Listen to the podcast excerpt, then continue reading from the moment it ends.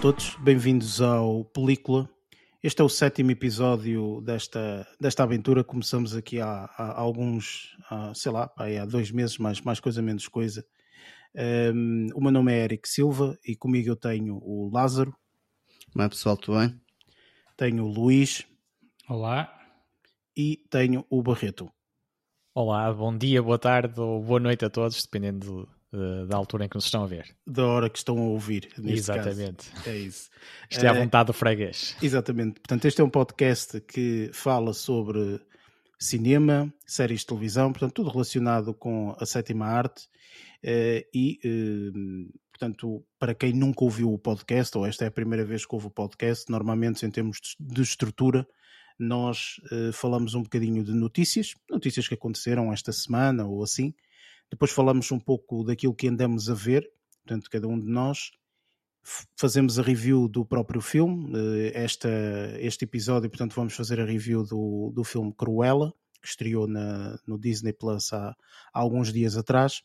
E caso o filme tenha alguns spoilers, portanto acabamos por falar também na parte de spoilers. Neste caso, portanto, este filme portanto, tem, tem, um, tem uma parte de spoilers, portanto vamos falar nessa, nessa última parte de spoilers.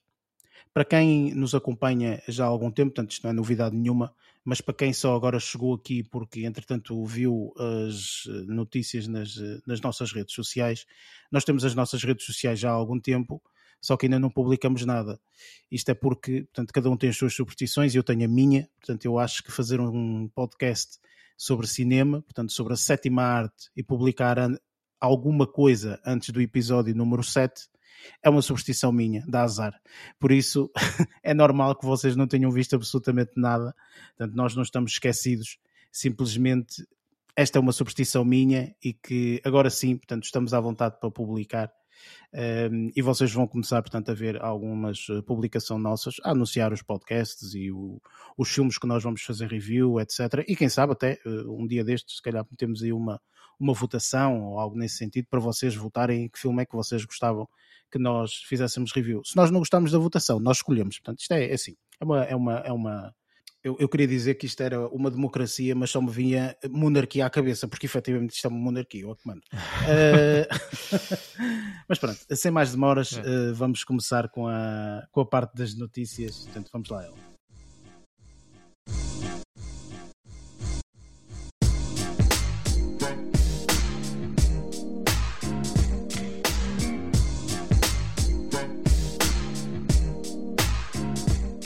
Neste segmento, para quem não conhece, portanto, nós falamos um bocadinho das notícias que foram acontecendo na semana passada ou assim, um, e portanto, às vezes temos notícias, outras vezes não, depende da semana. Há semanas um bocadinho mais, mais, eh, mais cheias de informação. A semana passada lembro-me que tivemos imensas notícias, sobretudo a notícia da Amazon eh, ter comprado os estúdios da MGM.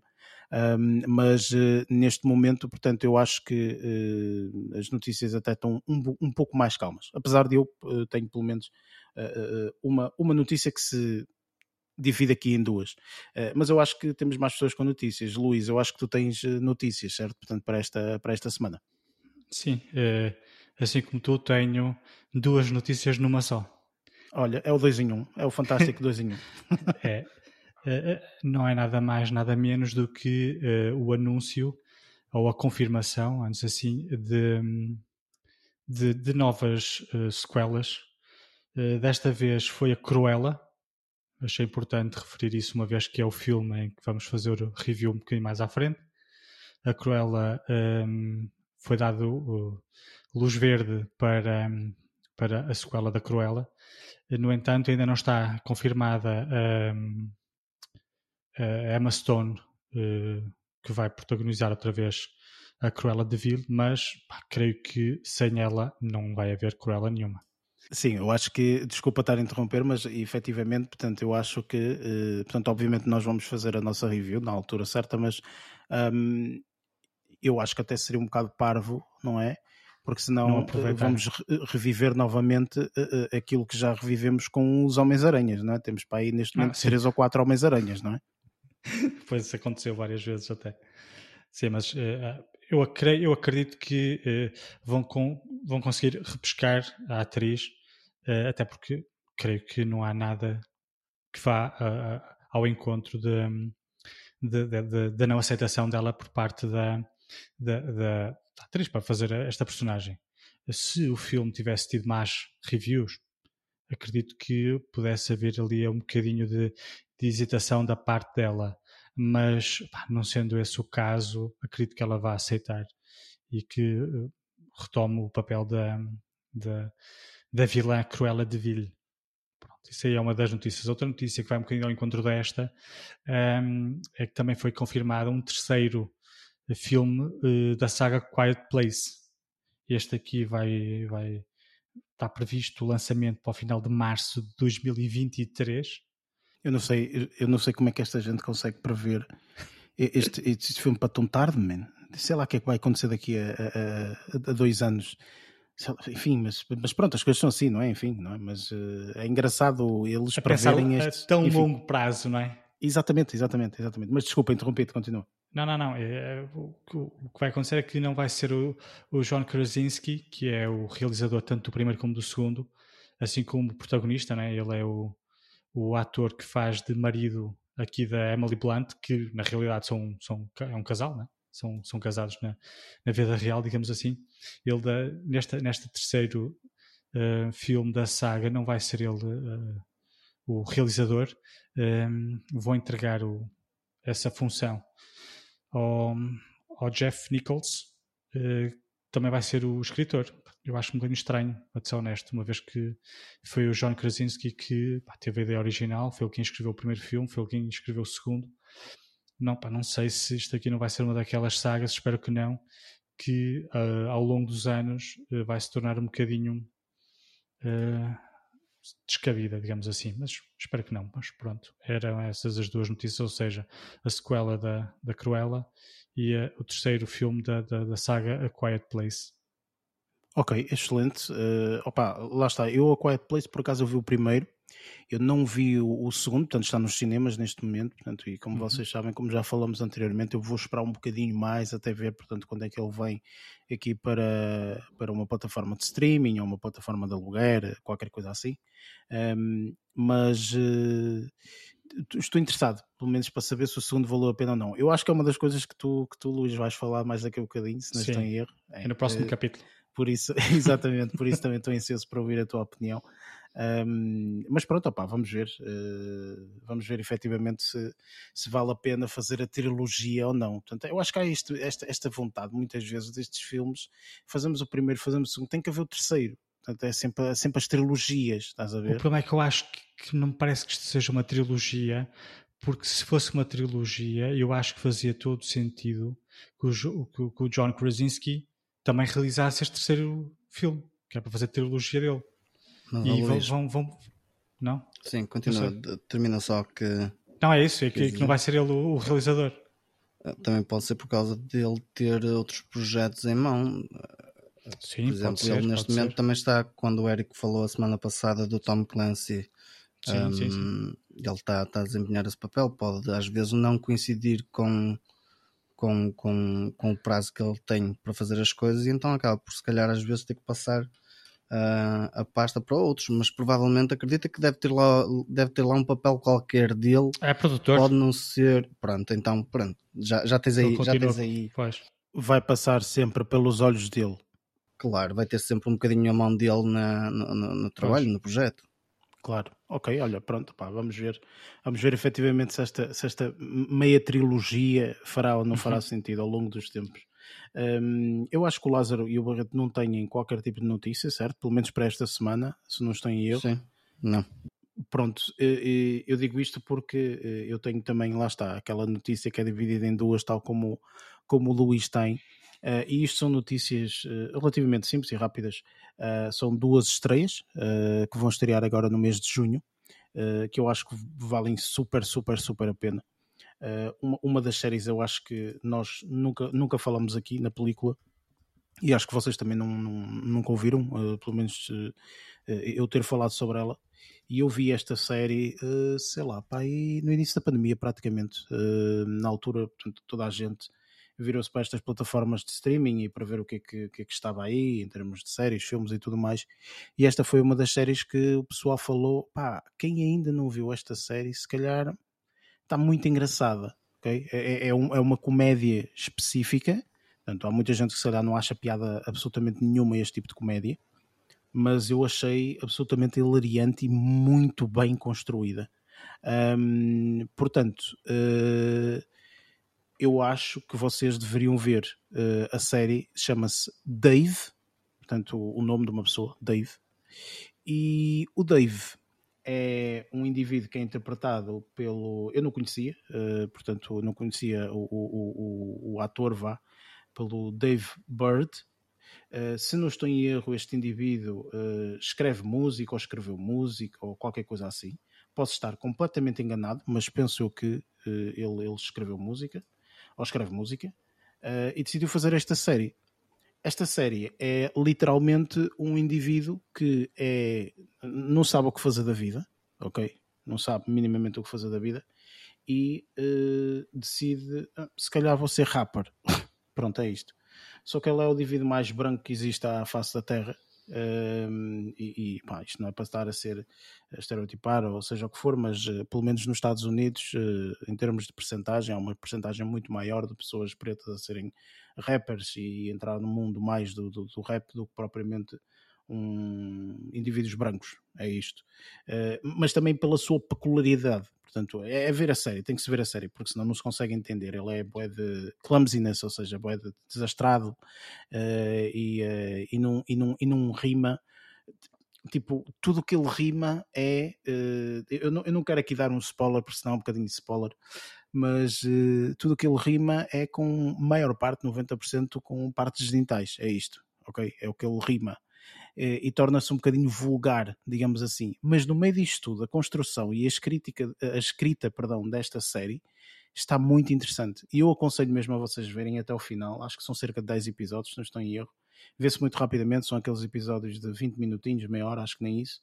E eu aconselho, uh, acho que é, que é, muito, muito interessante. E vai estrear agora, dia 16 de, de junho, portanto, daqui a uh, duas semanas, mais coisa, menos coisa, pelo menos da altura que estamos a gravar isto. Um, e uh, aconselho, mesmo, mesmo, a sério. Especialmente para o tipo de humor, se vocês gostarem. Mas o primeiro episódio vocês conseguem perceber imediatamente se gostam ou se não gostam. Se não gostarem, olha, paciência. Um, esta é uma série. E a próxima é, é, uma série, portanto, que vocês sabem, eh, já falamos aqui várias vezes. Uh, e acho que tanto eu como o Luís também estamos um bocadinho interessados em ver. Não sei se ele já viu. Acho que tu ainda não viste o Capitão não. América and the Winter Soldier, por não? Não, não, não, não. Só vi a, a outra. Pronto, ok, tens que ver. Um, o, o, Falcon and the Winter Soldier, peço desculpa. Sim. Um, Sim. Portanto, uh, tens que ver essa, tens que ver a série. Uh, Já estás a ver o Loki? Não. Pois, a cena é essa, tipo, é que o Loki vai estrear-se agora nesta semana, dia 9, ok? Dia 9 de junho, uhum. uh, portanto estreia-se já esta, esta, esta semana, um, quarta-feira, se não estou em erro, exatamente, quarta-feira. Um, e, e, pronto, uh, acho que para quem gosta de Marvel e para quem gosta de todo este universo é continuação. Portanto, de alguma forma vai haver continuação e ligação em absolutamente tudo. E, tal como eu disse hum, da última vez, portanto, para quem quiser pelo menos uh, tentar perceber onde é que o Loki se coloca neste mundo, neste universo e tudo mais, já foram lançados dois episódios uh, do daquele Marvel's Legends, Legends, que já situam mais uma vez, portanto, a história deste, desta série do Loki. Portanto, acho que, tal como eu tinha dito anteriormente, acho que estes pequenos episódios são episódios super pequenos, são para aí 6 minutos ou uma coisa assim qualquer, mesmo só para, olha, isto foi o que aconteceu antes, ok? E agora, pronto, e agora se quiserem continuar a ver, vejam a série. E, e eu vou ver, pá, eu vou ver porque lá está, eu adorei a experiência de de ver uh, a WandaVision e ver uh, o The Falcon and the Winter Soldier. Acho que foram experiências muito boas a nível de, de do, do, universo da Marvel e, e, só estou expectante que este uh, Loki também seja exatamente a mesma coisa. Posso me arrepender, mas epá, vamos ver. Por isso eu estou uh, extremamente ansioso. E pronto, são essas as duas estreias, são duas estreias, é algo que nós não podemos ver já, já, já. Ou pelo menos, portanto, quando, quando, quando ouvirem este podcast, pode ser que até já esteja disponível um ao outro. Um, e eu aconselho imenso, uh, porque efetivamente é, é, é, é, algo que eu, que eu acho que vale a pena. A primeira série, Dave, e também, portanto, o Loki, eu acho que vai valer super, super a pena. E, e é isso. Um, não tendo mais notícias, vamos passar para a parte que, como eu já disse no episódio passado, que eu mais gosto, que é o que andamos a ver.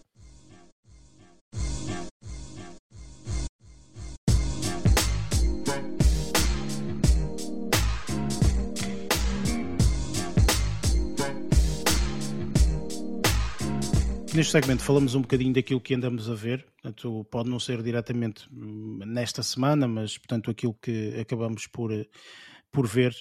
Hum, eu tenho imensa coisa para falar, tendo em conta que eu a semana passada, tal como disse, portanto não tive, não tive a semana em casa, portanto acabei por não ter a possibilidade de ver, então quis compensar e esta semana vi uma tonelada de séries e filmes. No entanto, não vou falar deles todos, porque senão nunca mais acabava o, podcast. Uh, vou falar só de três coisitas, mas uh, eu falo no final, como já é habitual. Uh, podemos começar pelo, pelo Lázaro. Lázaro, o que é que tu esta semana andaste a ver? presumo que não seja no telemóvel, mas pronto, se for no telemóvel também é válido. foi no tele... foi no telemóvel ou na televisão, depende ou até no tablet. Televisor. No televisor. Pronto. Um, a semana passada uh, falei na, na, série Cobra Kai, que tinha acabado de ver a primeira temporada. Uh, e, e, durante esta semana acabei de ver a, a série toda. Vi as duas, as duas temporadas uh, que faltavam de rajada, ou seja, terminei neste momento a, a, série e estou à espera agora que venha a quarta temporada. Um, isto só quer dizer que a, a, série me agarrou lindamente, ou seja, tipo, a história está. Apesar de na parte inicial, na primeira temporada, ter notado alguma. Uh, alguma falha de atuação, por assim dizer, ou seja, as personagens estavam um bocado sofríveis, mas uh, havia ali algo que era que acabava por compensar em termos de, de história. Uh, e, e, a história acabou por me agarrar de tal maneira que vi as, as duas temporadas seguintes de rajada e que me fez deixar com água na boca para o que vem aí. Um, e, e, estou a adorar a série. Acho que a série está tá muito bem feita, tendo em conta que é algo que já transita de, pá, de, de, de, de há 30 anos para cá, com as mesmas personagens que fizeram o, o filme. E, e, não vou avançar muito mais por aí, por aí por dentro, porque senão estaria a falar de, da série de forma muito mais, mais, mais alargada. Um, mas as personagens, muitas delas foram buscá-las a, a, a, aos filmes anteriores e, e aos a continuidade três, aos três, sim, aos três filmes. Na altura estavas a falar, tinha ido buscar só o primeiro. Sim, e agora agora está tá, tá a ganhar uma ganha uma densidade tão grande que eu não sei como é que eles conseguiram encaixar aquilo tudo daquela maneira e o enredo dar-lhe aquela volta de tal maneira para ir buscar tanta coisa que já estava para trás. Conseguiram, é, conseguiram ir buscar uh, o enredo da história, deu possibilidade a eles irem buscar várias personagens não é? dos, dos três primeiros filmes, pelo dos menos. três primeiros filmes e, e, não, não, e não estamos a falar só de ir buscar uma ou duas personagens, estamos a falar de ir buscar uma data delas. E, e não pareceu nada estranho, pois não? Nada, nada. Não, não, não, não a, a mim o que eu achei que ia acontecer era que a, longo prazo que ia dar aquela ideia de que estavam a forçar a introdução uh, de, destas personagens só para tentar reavivar. Um, a nostalgia às pessoas mais velhas, mas depois achei que não, estava muito bem equilibrado porque opá, apesar de tudo, essas não são as personagens principais da série, não é? Então Exato. achei que o pouco tempo que eles tiveram de antena, pelo menos algumas delas, eh, que foi muito bem equilibrado para não só eh, dar uma mais-valia à, à, série, mas também para ir buscar um bocadinho de, da, da, memória daquilo que essas mesmas personagens fizeram nos filmes originais. Achei isso muito interessante trouxeram bastante nostalgia e não só, acho que acabaram por introduzir dinâmica e criar uh, enredo daí para a frente, ou seja, aquilo acaba por ser um rebuliço, literalmente, e que dá uma continuidade. Opa, a, a, meu ver, opa, tendo em conta que eles fizeram os três filmes, o conteúdo por, por si é só andar à pancada. nos primeiros filmes é só andar à pancada, ou seja, é tal progresso do crescimento e por aí fora. E aqui está completamente diferente e adapta, principalmente adaptado aos dias de hoje, acho que está uma série muito bem feita. Pronto. Por isso é que me agarrou e, e, e, e continuei a ver e foi o que eu vi durante esta semana. Para além de mais um apontamento que tenho para falar, e muitas das vezes nós, nós só falamos em séries que estão em plataformas de streaming de, por exemplo, Netflix, HBO e por aí fora, mas hoje acho que queria falar um, em algo que vem do YouTube e no YouTube existe imenso conteúdo uh, gratuito, muito bem feito, uh, muito bem estruturado. E um, queria dar aqui um toque, não por causa de, de, de, um canal em si só, porque eu durante esta semana só consegui ver, só vi um episódio de, desse canal que tenha a ver com, com, a, com uma empresa, um consórcio de, de, de investimentos chamado uh, Ar Arquegos ou Archegos. Um, mas isto não é por causa do, do consórcio em si. Eu vi, eu vi o episódio porque me interesso pelos documentários que são feitos nesse canal. O canal chama-se Cold Fusion TV. Eu só queria dar essa ressalva desse, desse, desse canal. Uh, mas para, só para falar um bocadinho mais, mais de forma mais, mais abrangente, este canal fala sobre ciência, tecnologia, história e negócios. Uh, transforma a informação que lá está de tal maneira que seja possível para qualquer pessoa interpretar os dados e, e perceber facilmente, ou seja, aquilo troca por miúdos coisas extremamente complexas. E quando falo em, pronto, neste, neste caso, este episódio em si foi sobre uma empresa, um consórcio de, de economia Uh, mas, por exemplo, fala sobre a ascensão da Samsung, a ascensão da, da Apple e vai mesmo aos meandros de toda a história do crescimento, para além do que nós já vimos em vários documentários. Este é um documentário, são documentários adicionais, por assim dizer. E eles têm, e ele, é, é que isto ainda para mais é feito por um, por um jovem, uh, é só um, um, um, uma pessoa a fazer os episódios, por isso é que a cadência é muito maior ele demora cerca de um mês a preparar cada um dos episódios, uh, mas acho que são extremamente interessantes, são muito bem abordados uh, e as informações, por muito que às vezes, por exemplo, esta da, da Arquegos ou Archegos foi uma, foi, era algo que eu não conhecia, acabou por ter algum impacto em mim porque eu não conhecia a empresa e consegui perceber algumas das coisas que aconteceram, nomeadamente, por exemplo, da empresa em que eu trabalho e que tinha tido mão numa das coisas que aconteceu na empresa eu trabalho e, um, e foi aí que eu também fiquei a saber de algumas, de algumas coisas sobre a queda desta empresa e, uh, e, um, e o porquê de como, como as coisas chegaram àquele ponto. Pronto. Este, este é um canal que tem, pá, tem, tem imensa, imenso conteúdo. O canal tem muito tempo, a verdade é essa, mas tem conteúdo muito bem feito, muito bem contado é, e, e que se vê, entre 10 a 15, 20 minutos vê-se fácil e, e, acho que é, que é bastante interessante. Sim, eu acho que atualmente, portanto, apesar de nós só nos, só nos centramos uh, de uma forma, portanto, só nos, uh, nos canais normais, chamemos-lhe assim, portanto, o cinema, a televisão, a televisão que agora passou para todas estas plataformas de streaming e assim, não é? Portanto, que, que, que nos possibilita nós vermos tudo através de, de todas as 725 plataformas que existem, que existem imensas. O YouTube não deixa de ser o site com mais vídeos do mundo. Obviamente tem muita parvoíce, não é? Óbvio, e tem coisas só para única e exclusivamente entretenimento puro. Mas se nós falarmos de pessoas com uma numa idade específica, Uh, há muita gente que não vê Netflix e afins, só vê YouTube, não é? Portanto, e muito do conteúdo que vê lá, filmes, séries e tudo mais, é no, no YouTube. Eh, coisas mesmo feitas especificamente para aquela plataforma. Portanto, não é pelo facto de ser no YouTube que não deixa de também ter uh, uma. não ser considerado algo como arte. Não, não é? deixa de ter legitimidade. Sim, o conteúdo exatamente. é bem feito, continua a ter. Opa, eu acho que acabam por ser muitas delas até uh, grandes produções de, de, de, grandes indústrias, por assim dizer, mas querem simplesmente usar o YouTube como plataforma de, de, streaming porque querem disponibilizar esse conteúdo gratuitamente, por exemplo. E depois também lá está, permite ao underdog poder criar os seus próprios conteúdos e colocá-los online de uma forma simples e eficaz eu acho que esse é que é o, o a mais-valia do YouTube. É qualquer pessoa no mundo, em qualquer parte do mundo, desde tem acesso à internet, obviamente, consegue colocar o seu, seu produto lá. É isto, ponto final. Acho que isso é que é o mais interessante. Os grandalhões, opa, sinceramente, eu não quero saber se eles estão bem ou se estão mal. Sim, os grandalhões acabam tanto por dinheiro colocar noutras e eles- plataformas. Exatamente, eles inventam, fazem, eles, enfim, isso no, no- o problema dos grandalhões é outro Os completamente Os diferente. Big Sharks é outra, é outra história. Exatamente, exatamente. Muito bem, Lázaro. Hum, foram duas boas sugestões, uh, tanto o Cobra Kai e aqui o, o, o Cold Fusion. Hum, sendo que o Cold Fusion Tu já é um conhecias, YouTube. já? Eu já conhecia, eu já conhecia. Eh, É, é um, é um canal que eu subscrevo também, portanto, que vejo de vez em quando. Não vejo tudo, mas de vez em quando ali uma ou outra Sim, coisa. é como eu também não vejo me- tudo porque tem muita coisa. Sim, é, é normal.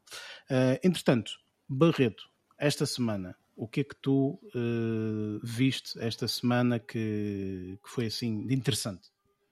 Olha, eh, eu esta semana tive a oportunidade de dar um avanço que eu já pretendia eh, dar já há bastante tempo eh, na série Dark. Eh, consegui ver assim quatro ou cinco episódios e posso dizer que tal como o primeiro, porque eu a, última vez que falei aqui convosco sobre, sobre a série, eu disse logo que era muito, era muito cedo para estar, para estar a fazer grandes apreciações, mas que indiciava logo, vários fatores, indiciavam logo que, que estaria ali uma boa obra de qualidade, digamos assim.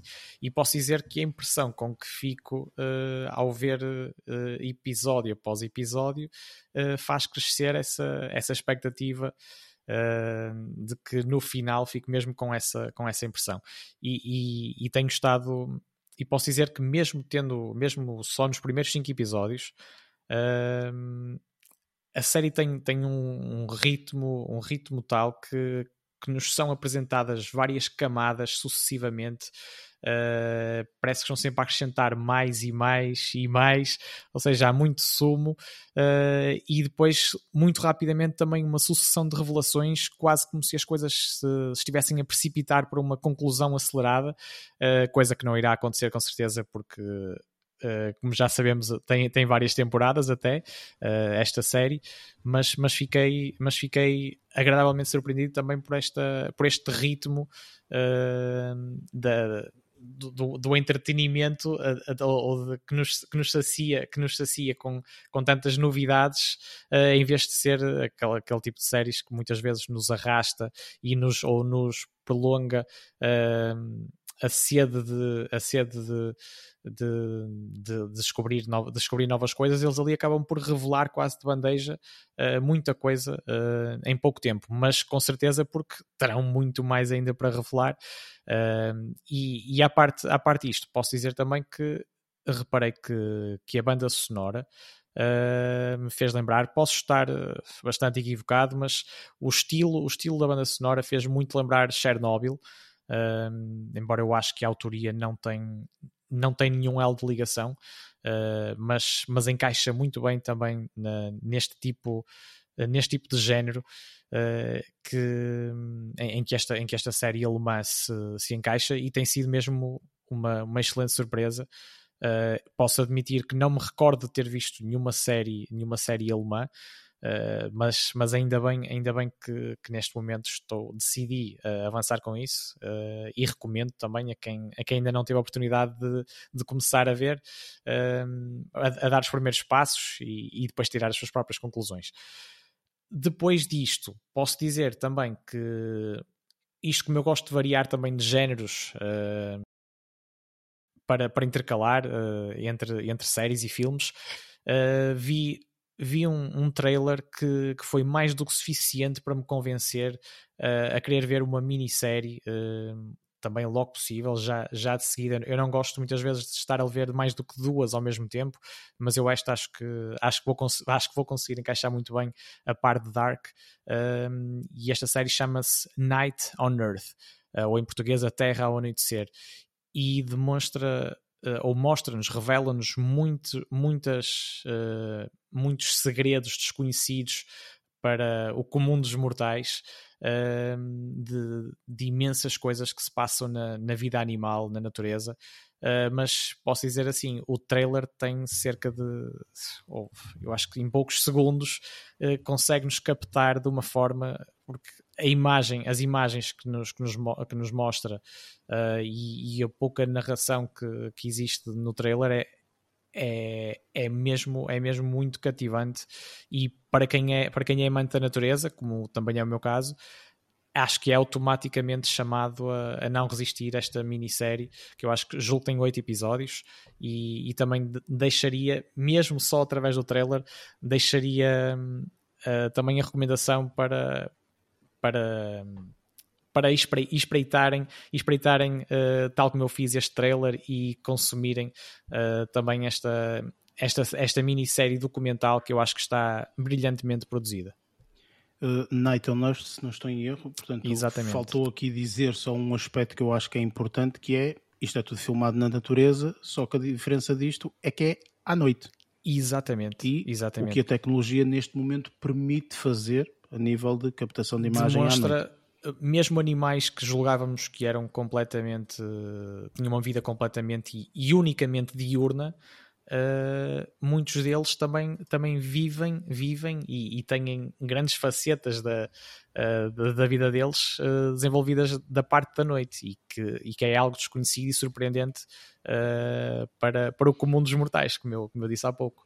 Lá está, tens que ver o Madagascar que percebes logo que o pessoal à noite vai tudo para a Disco Night e curtir a cena. É, é eles utilizam, utilizam mesmo uma expressão lá no trailer que uh, em relação a, a, diversos, a diversos animais, e quando digo animais também incluo.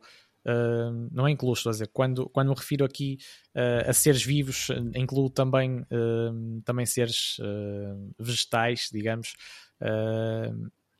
da, do, do, nosso planeta, têm comportamentos mesmo em, como em inglês costuma dizer, stunning e, e surpreendentes uh, que, que, começam, que começam mesmo a vida deles começa, começa quando o sol se põe. É literalmente isso. Muitas vezes não se dá por eles. Alguns têm vida tanto de manhã como à noite.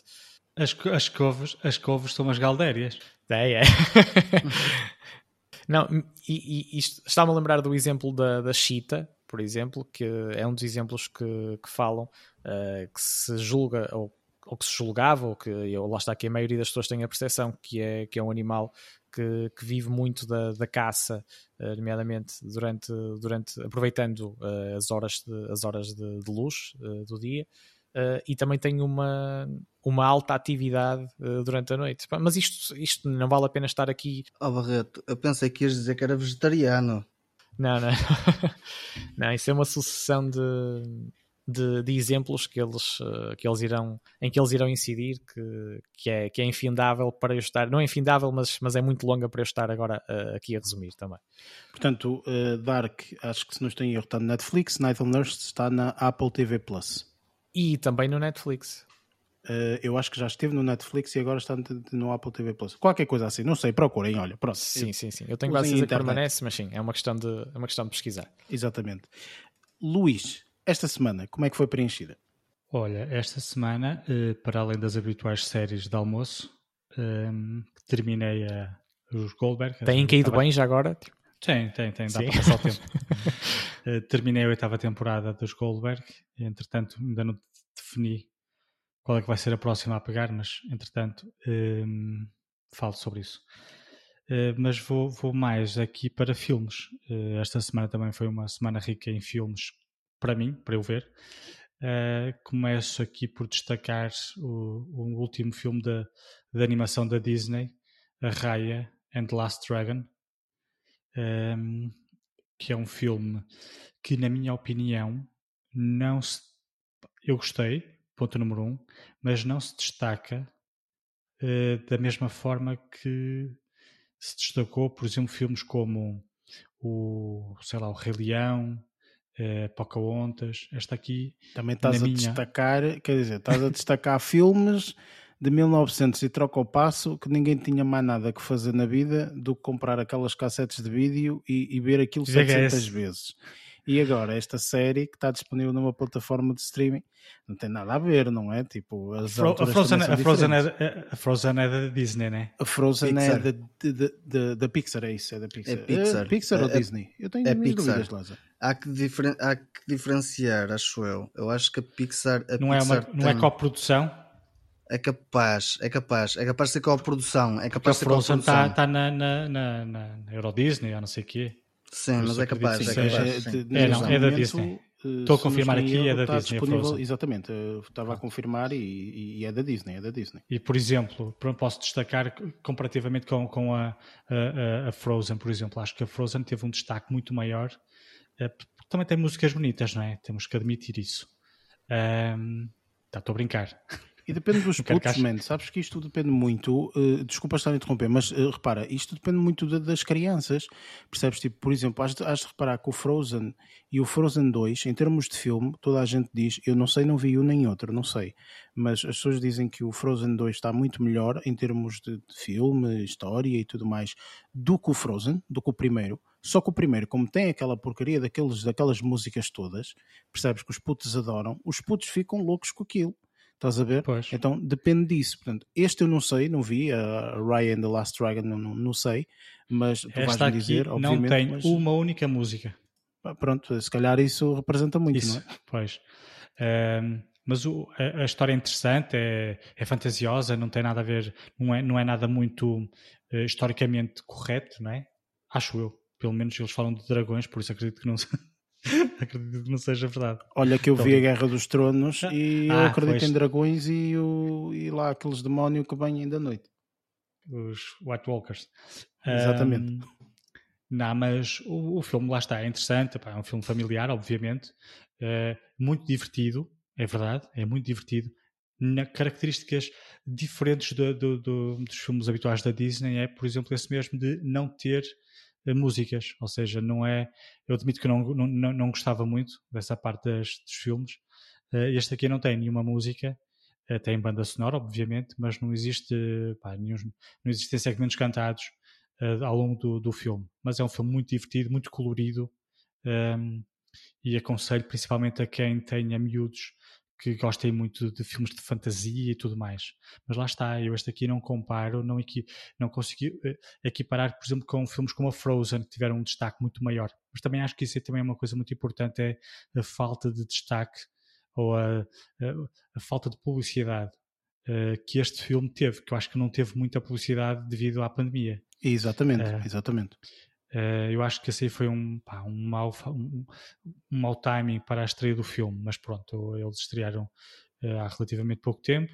Eh, eu gostei muito do filme, não gostei tanto quanto, quanto outros filmes do, do- da Disney. Este aqui, pá, eu consegui equipará-lo, por exemplo, com uma Brave, por exemplo, que pá, é um filme muito interessante, mas que a longo prazo não te deixa muita saudade ou nostalgia em ver o filme. Digo eu, pelo menos para mim.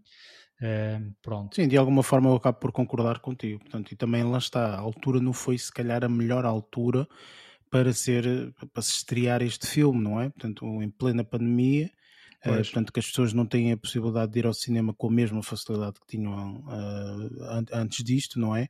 E de levar os putos todos ao cinema e etc. Pá, Lá está, enfim, este aqui é um filme muito familiar.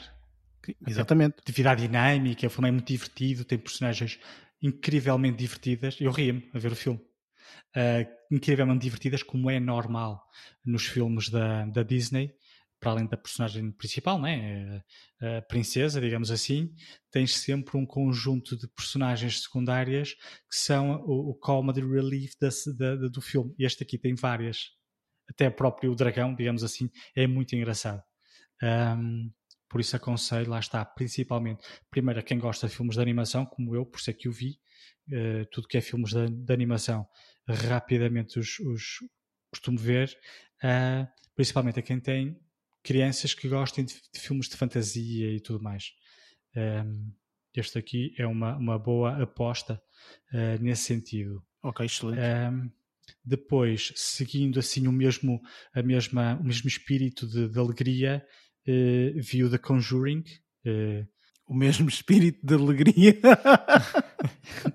é muito divertido. Esta terceira, este terceiro. Também terceiro- aconselhas para famílias e Sim, sim, crianças e que queiram se divertir e assim. É bom, é bom para eles dormirem à noite, por exemplo. Exatamente. Jesus, tu és maquiavélico, meu. Irem chamar os pais à meia da noite depois. Uh, vi, olha, vi, uh, acabei por ver uh, uh, esta semana, finalmente fui ao cinema. Uh, fui, não fui ver este, admito. Ok. Um, uh, mas este aqui também está disponível noutras plataformas. E uh, o The Conjuring é um filme muito na linha dos primeiros. vocês, não sei se são fãs de, de, de, deste tipo de sagas. Mas estás a falar de Conjuring, certo? Do Conjuring 3. É, Pronto, era isso que eu te ia perguntar, qual era a saga, porque eu sei que já existiram, pelo menos, eu, eu lembro-me na altura ser o primeiro, e, e, na altura não havia nada deste problema de pandemia, né, etc, foi há bastantes anos atrás, uh, saiu o primeiro, e eu recordo-me plenamente que uh, na altura eu andava atrás de, de, imensos filmes de terror, gostava de ver, era uma, uma, um daqueles géneros que eu, que eu, que eu gosto de ver, um, e andava atrás, e então, uh, depois de algumas críticas, o pessoal dizia, pá, este filme é um daqueles filmes que acho que é um tipo de terror que nunca foi feito, o que é raro acontecer nos filmes, não é? Porque normalmente tu, ah, já sei o que vai acontecer, está atrás da porta, vai acontecer isto, vai-nos assustar, mas não vai acontecer nada, mas depois vai mostrar, pronto, enfim, já estás ali à espera de tudo, não é? Já estás ali para te secar o filme inteiro, do princípio ao fim. E, e, e eu vi o primeiro, não vi o segundo, confesso, uh, e este quase que me esquecia, tipo, este filme é o quê? Tipo, este é terceiro, quarto? É, já, já, não me é lembrava. É o Conjuring, chama-se, o título completo é The Devil Made Me Do It. Um, é, terceiro, é o terceiro filme da saga Conjuring. No entanto, dentro deste universo já foram lançados alguns spin-offs, uh, nomeadamente os spin-offs da Annabelle, que acho que serão dois filmes, e o da Freira, da Nan. Uh, tudo dentro, ou seja, tanto a Annabelle como a Nan são, são personagens ou foram, digamos que, entidades que foram apresentadas nos filmes principais de Conjuring que depois seguiram o seu, o seu caminho, digamos assim, em filmes uh, independentes. Mas tudo dentro deste universo. Sim. E, e este, este aqui, assim, Nun, já agora, sim. por acaso não tem nenhuma participação especial da Whoopi Goldberg, pois não? Ah, não, não. Sim, aparece ela, ela. ela oh, happy day. Vestida. Oh, happy day. Sim. Esses já são para toda a família, estás a ver? É a diferença. Se ela lá provavelmente era para toda a família, sim. Sim, ou o P. Goldberg. Uh, por acaso já nem lembrava desses filmes. Pá, pois, bons anos vão, 80. Já lá vão. Ou 90, nem sei. Acho que é 90, 90. Acho é capaz de ser. Era a loucura dos anos 90. Acho que eu, pelo menos, pelo menos eu, Não, é capaz só me recordo deles nos 90. Sim, mas creio que sim. Mas pronto, olha, do que diz respeito mesmo aqui a, a, a, este filme, sem, sem, querer, sem querer entrar em spoilers, obviamente, uh, as personagens principais continuam a ter aquele desempenho impecável que tem, principalmente a Vera Farming, a, a Vera Far, Farmiga, acho, não sei se é assim que se pronuncia o nome dela, mas pronto, um, tem sempre uma postura muito interessante nos filmes que faz. Uh, mesmo nestes, nesta saga, uh, continua a ter aquela presença muito característica dela. Depois tem a, a personagem é, em todos os filmes do, do Conjuring tem sempre alguém que é, que é possuído pelo demónio, digamos assim, uh, e, e, neste terceiro não fugiu à regra, e a, o, o, ator que faz uh, essa personagem está excepcional muito bem então já estás a dar aqui um spoiler, pá. Já estás a dizer que o homem está a ser possuído pelo Isto é do, homem. Estes filmes é do diabo. Olha, mas olha, agora, ah, agora fora da brincadeira. Eu pensar que ele ia ser possuído, ia subir paredes e não sei o quê. E, e, e eu, por tipo acaso, tipo exorcista. admito... ah, assim, e, e, estes filmes vão buscar um bocadinho essa, esse espírito do exorcista, obviamente. Mas eu admito que não sou... Eu, eu sou grande fã de, de filmes de terror no entanto, não sou muito adepto de filmes de poção demoníaca. Todas, todas essas temáticas são, são temáticas que não me assustam muito. É lógico que ao ver o filme assusto-me, mas são, são temáticas que, uh, pensando de longe, não é uma coisa que, que me Não é uma coisa confusão. que seja real, não é? Que possa realmente acontecer.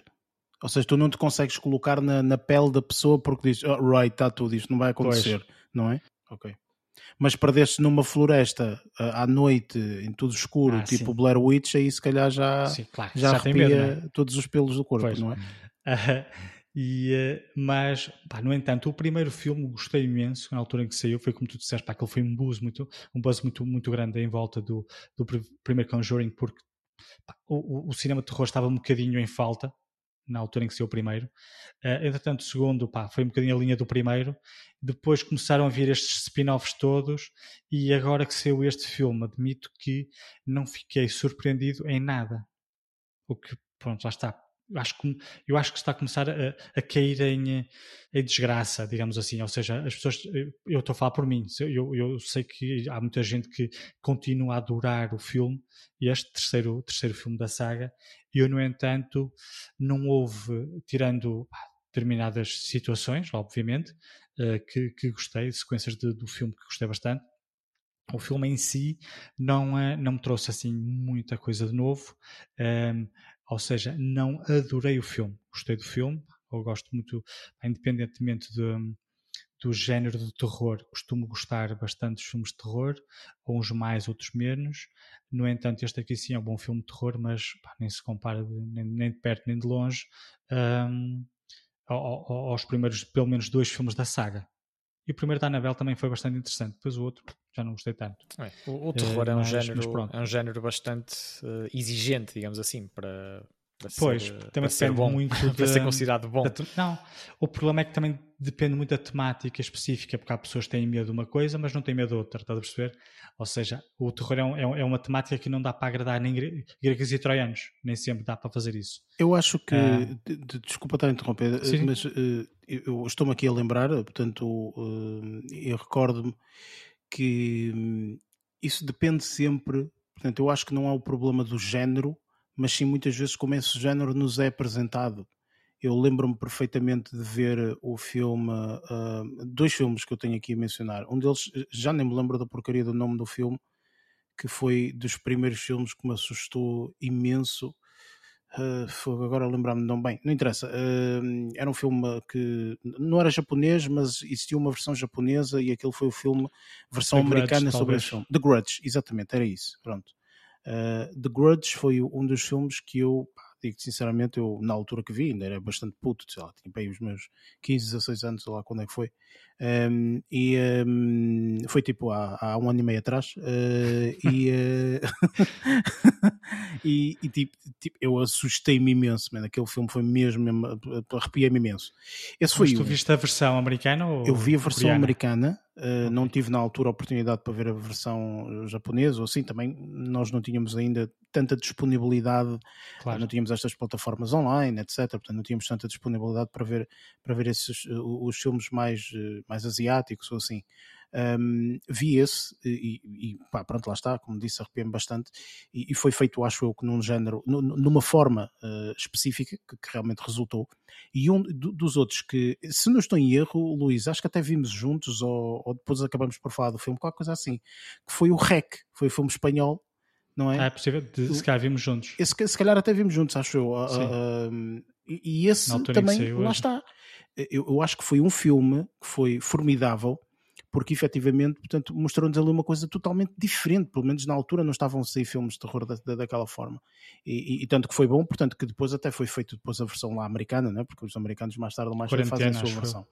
Um, mas eh, eu, eu acho que esses dois géneros, por exemplo, são dois géneros bastante bons. Percebes? E são, pois. para mim, quase já intemporais a nível do género de terror e de horror, na minha opinião. Sim, porque quando tu falares ah, filmes americanos inspirados em filmes asiáticos, os que eles te vão buscar vai ser o The Ring e o Grudge, sempre. Independentemente, existem vários filmes americanos inspirados em filmes asiáticos. Temos, por exemplo, eh, sei lá, o, eh, aquele do Boy, como é que é? O Old Boy. Old Boy, exatamente, viram. sim. Pronto. Eu nunca vi a versão americana, só vi a coreana. Eu também, por acaso, uh, teve a oportunidade de ver a versão coreana e, meu Deus, que filme. E viste, viste a americana? Não, não vi, não vi, não ah. vi. Não, pensei que tivesses visto. Era não, vi, para... não vi a versão americana. Não vi porque lá está, tipo, quando saiu, na altura disse eu não vou ver a versão americana porque claro. eu já vi a original e, e não quero ver a versão americana. Se calhar foi uma estupidez da minha parte, tudo. mas enfim, portanto, foi, foi Eu também não vi a americana, por acaso. Um, mas pronto, eu, pá, só existem filmes de temáticas. Sim, acho que também é o, o realizador de, de, de, do Só. Acho que também é de origem asiática.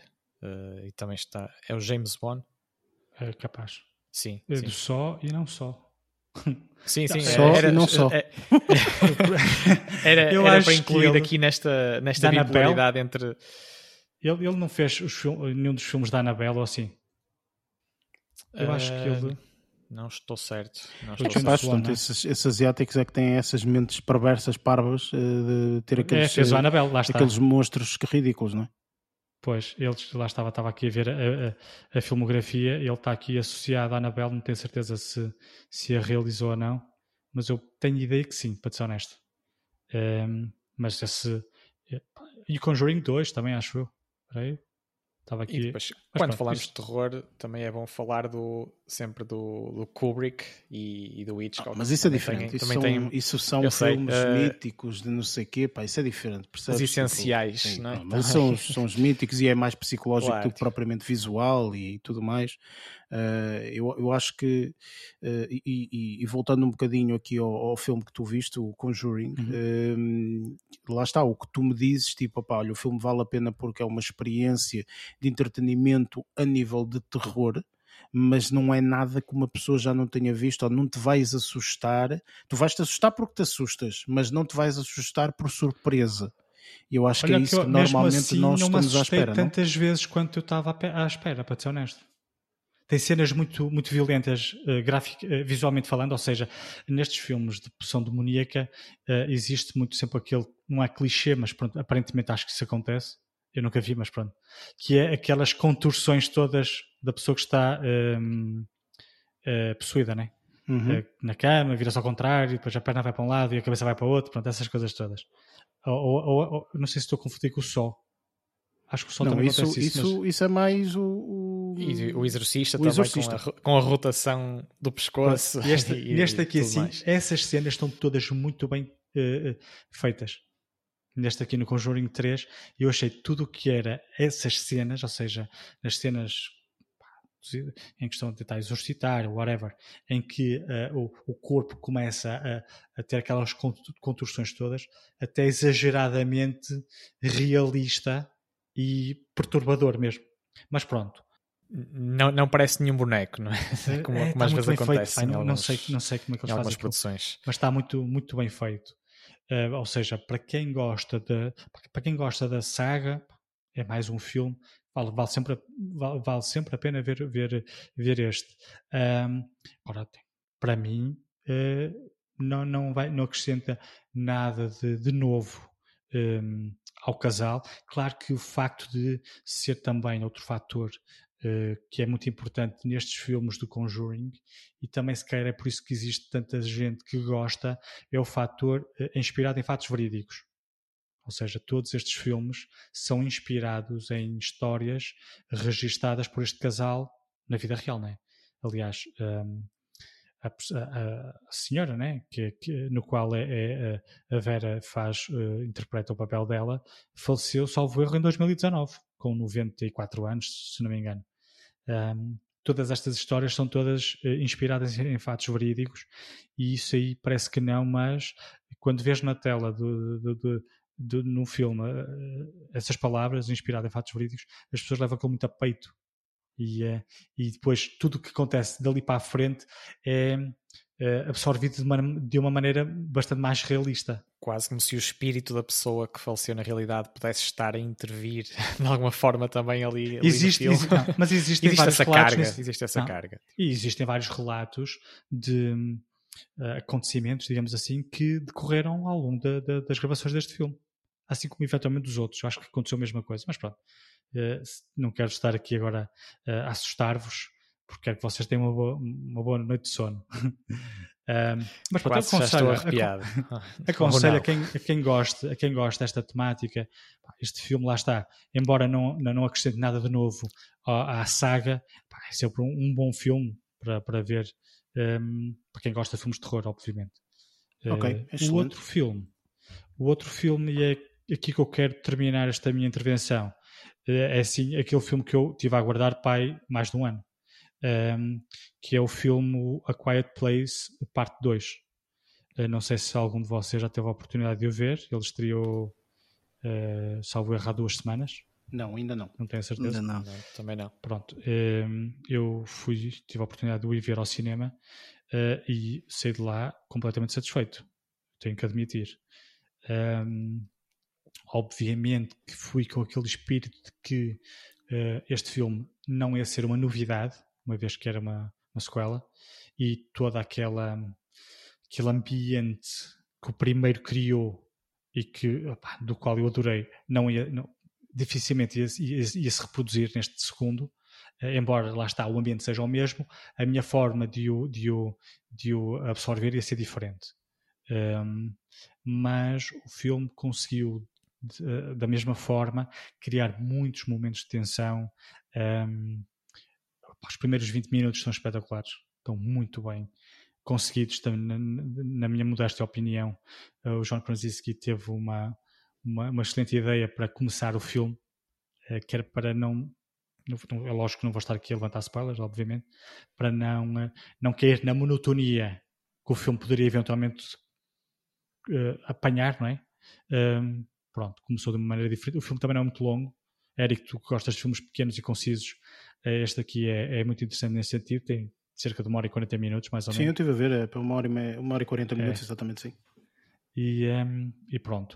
Uh, lá está, as prestações continuam impecáveis. Emily Blunt é sempre excepcional em tudo que faz, na minha opinião. Este é Mary Poppins.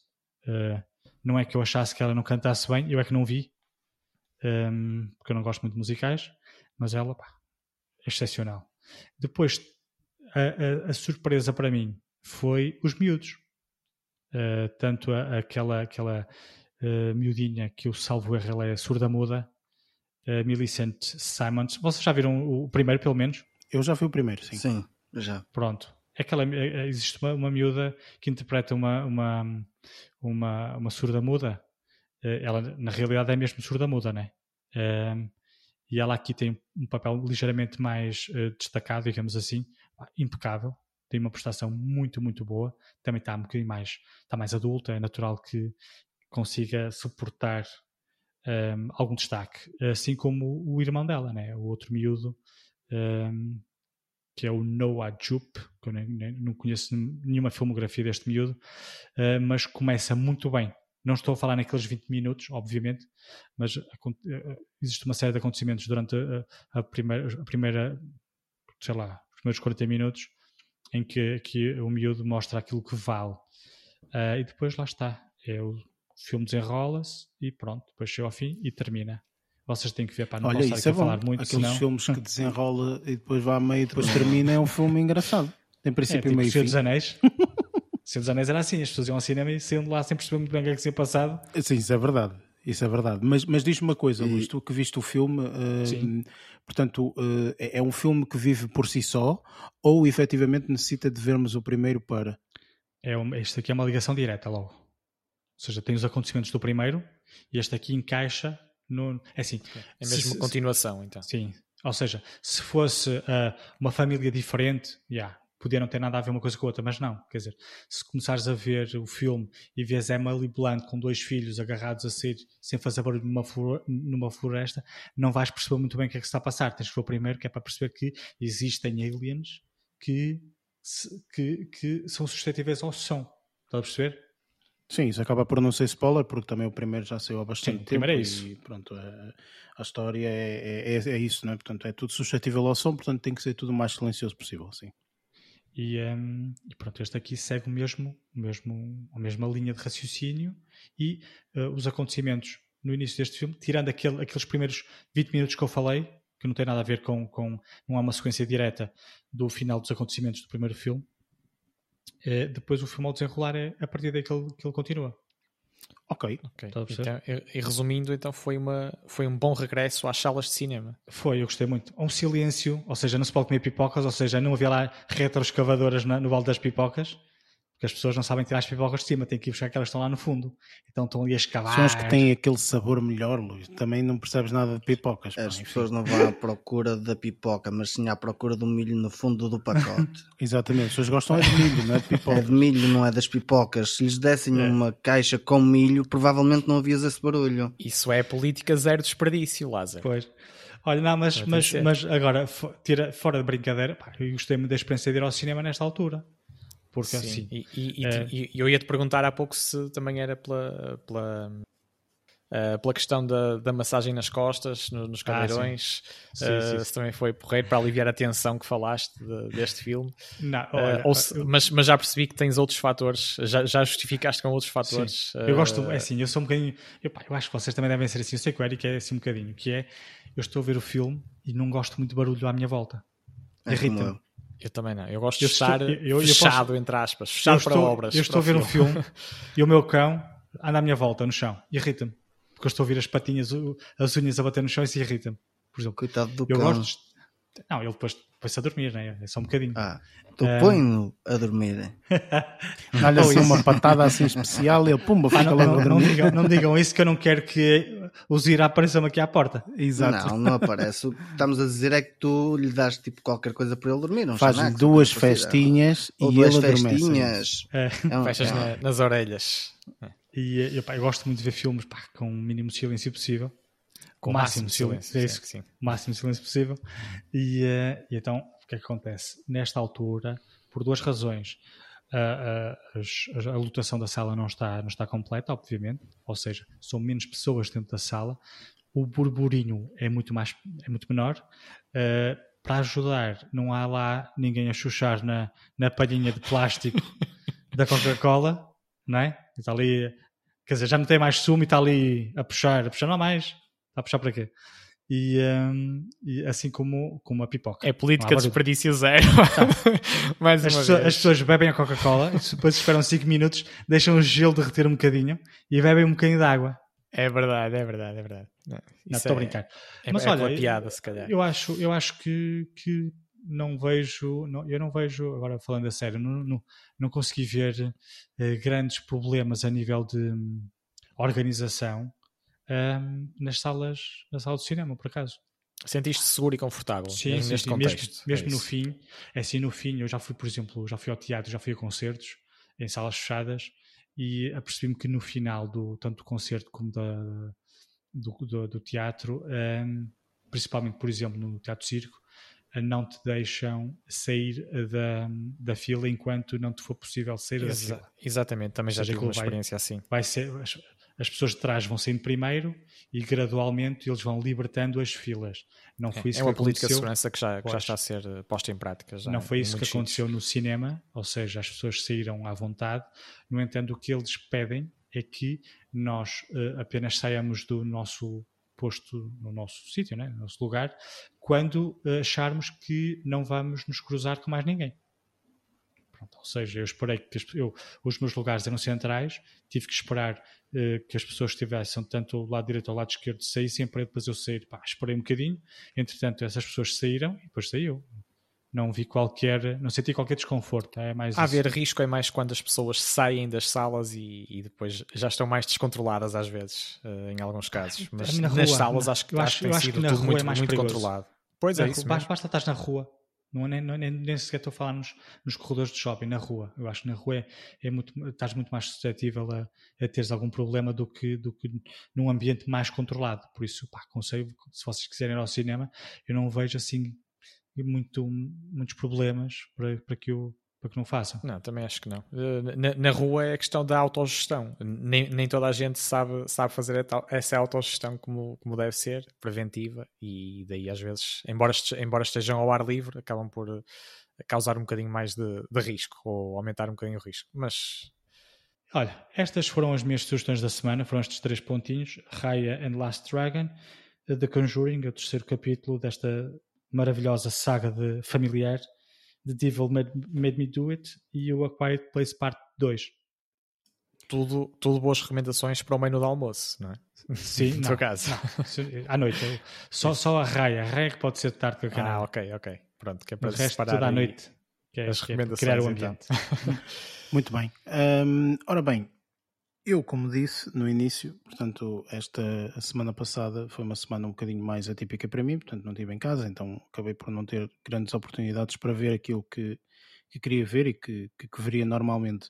Portanto, decidi esta semana fazer assim um, um double down uh, em praticamente tudo e uh, ver tudo aquilo que me apetecia. Ah, acho que isto pode ser interessante, vou ver. Uh, ah, e aquela série, vou ver. Pronto, vi tudo e mais alguma coisa. No entanto, vou falar aqui só de três, uh, de três uh, um filme e duas séries. O filme foi logo um dos filmes que saiu a semana passada e que eu tive interesse, ou melhor, não tive interesse para fazer uh, review, portanto, para, para, para entrar aqui na película como review, porque achei eu que hum, este filme não deve ser grande coisa, não deve, não deveria entrar, portanto acho que não teria uh, total interesse. Depois de ver o filme, uh, o que eu acho é uma coisa um bocadinho diferente. Um, isto é um filme que, se não estou em erro, estreou no Netflix ou algo nesse sentido, que é o Wrath of Man. Uh, o título em português é Um Homem Furioso. E isto é o filme que foi dirigido, digamos assim. Um, não sei se diz dirigido ou não, ele é o diretor. Não sei. Realizado. É realizado. Realizado, realizado. pois, Realizado é mais por aí. Pois, exato. Dirigido ao brasileiro. É brasileiro, né? Pois, É. é. Uh, pelo, Versão pelo Guy brasileira. Ritchie. Uh, e, e isso pode dizer ou não muita coisa relacionada com o filme. Isto é um filme ainda relativamente longo, são praticamente duas horas. Uh, o título em português eu acho que diz absolutamente tudo aquilo que o homem, que o, que o filme, perdão, é, que é um homem furioso. E Isso quase que se confunde com, com, com Homem em Fúria. Uh, o Homem em Fúria, do, do Denzel Washington. não, uh, se vires um filme e vires outro, Eu- não tem nada a ver. eu, eu sei, mas Um, o, título, o título é que o cruzamento é, é inevitável. Pois é capaz, eh, mas efetivamente eu, eu- este filme, apesar de ter muitas coisas que são eh, evidentes, que uma pessoa sabe, "Hum, isto deve ter acontecido assim, e mais tarde ou mais cedo acabamos por saber a verdade, e é realmente assim. Este filme, pelo menos a mim, surpreendeu-me imenso pela positiva. Isto é um excelente filme. eh, eu recomendo toda a gente a ver o filme, sobretudo as pessoas que gostam do Jason Statement, porque eu acho que ele aqui representa um papel totalmente diferente daquilo que as pessoas estão à espera. Eu, se não estou em erro, em todos os filmes do Jason Statement que ele aparece, o indivíduo dá porrada a toda a gente, é um excelente Hum, não ator é de bem ação. assim. Sim, mas deixa-me só terminar. É um excelente ator de ação, pelo menos é esta a ideia que a maior parte das pessoas tem, e isso pode-se ver em imensos filmes que ele faz, apesar de ele pode ter feito alguns filmes diferentes. Mas este filme, pelo título, não é? Um Homem Furioso, uma pessoa pode tirar as ilações de, pronto, olha, vai ser mais um filme em que ele vai andar à batatada com toda a gente, Portanto, e, efetivamente vai-se ver aqui ele grandes eh, movimentos de artes marciais, ou de ação, ou isto ou aquilo outro. E Eu este até filme Desculpa tem... te interromper. Eu, ele, ele, é- ele, é- eu, para mim, ele seria só conhecido. Eu era um desses que eu, para mim, eu só conhecia com, com filmes eh, de pancadaria, Cranks e Correio de risco, exatamente. Velocidade Exatamente. Furiosa. Pronto. tipo, E isso Então, foi também registro, a premissa com o qual Para eu ti, né? olhei para este Claro. filme e Muito disse: bom. bem, vou ver este filme à espera de ver algo nesse sentido, ok? E deparo-me com um filme que é feito quase como uma.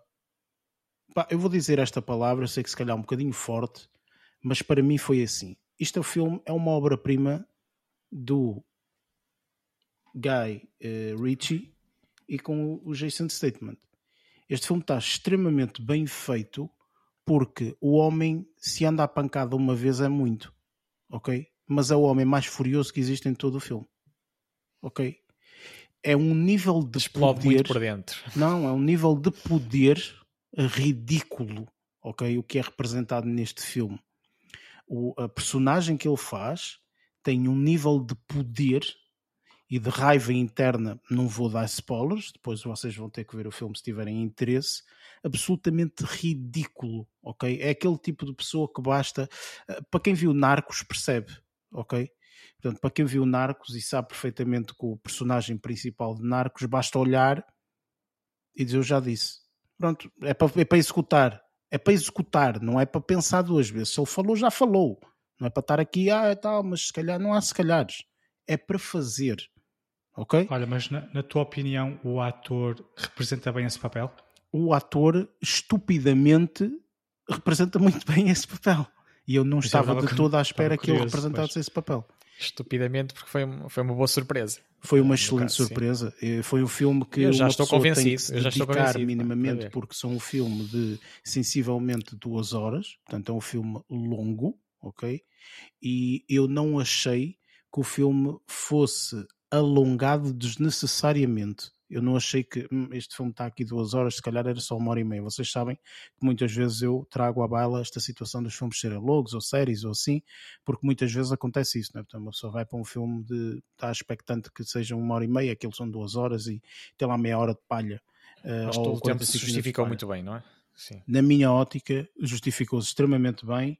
É um filme que se consegue ver super bem a história, a ação, a, aquilo que acontece acaba por não ser uma novidade fantástica, mas a forma como é executada, eu pelo menos fiquei sempre interessado desde o princípio até o fim. Há vários sets de ação que ocorrem ao longo do filme e que eu acho que são muito bem executados, sinceramente. E eu queria muito ouvir uma coisa, se, se me permites, que é uh, o nosso amigo Lázaro, porque eu acho que ele é, eu acho que ele é um grande seguidor ou apreciador de, dos filmes do Jason Statham. É, era isso que eu ia dizer. Pronto, okay. hoje acho que acertei. já estava na calha para ver, um, principalmente por causa de eu, de eu gostar muito do, pronto, do, do Jason Statham e do Guy Ritchie. Um, até porque quando disseste que uh, a maior parte dos filmes porque ele é conhecido Uh, o Jason Statham não tem, tipo, é só ação, é só pancadaria, provavelmente artes marciais.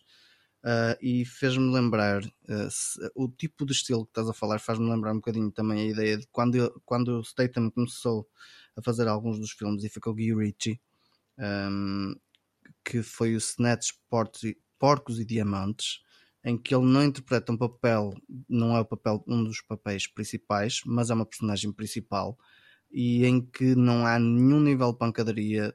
A história tá, também está muito bem contada, há ali muitas peripécias pelo meio, mas claro, se calhar não deve ser o mesmo tipo, porque o outro é mais de.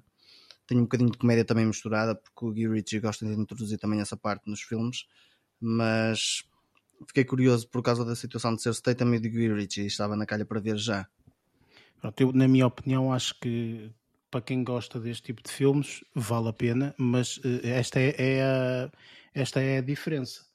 Portanto, o que efetivamente acontece é que, eh, portanto, para muita gente que gosta deste tipo de filmes, portanto, de ação, portanto, acaba por dizer, bem, eu vou ver este filme por causa de ser ação, e uh, esquece-se um bocadinho que, uh, ora bem, só vou ver por causa disto.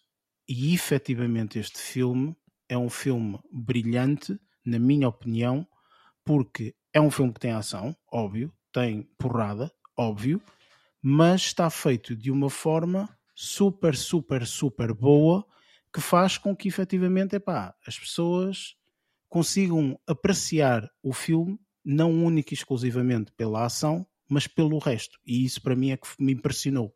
É por isso que eu chamo-lhe uma obra-prima. É, é um filme de ação com qualidade. Mas o que é interessante é que eu, pelo nome do ator, se calhar uh, colocaria logo de parte o filme para ver, para ser honesto.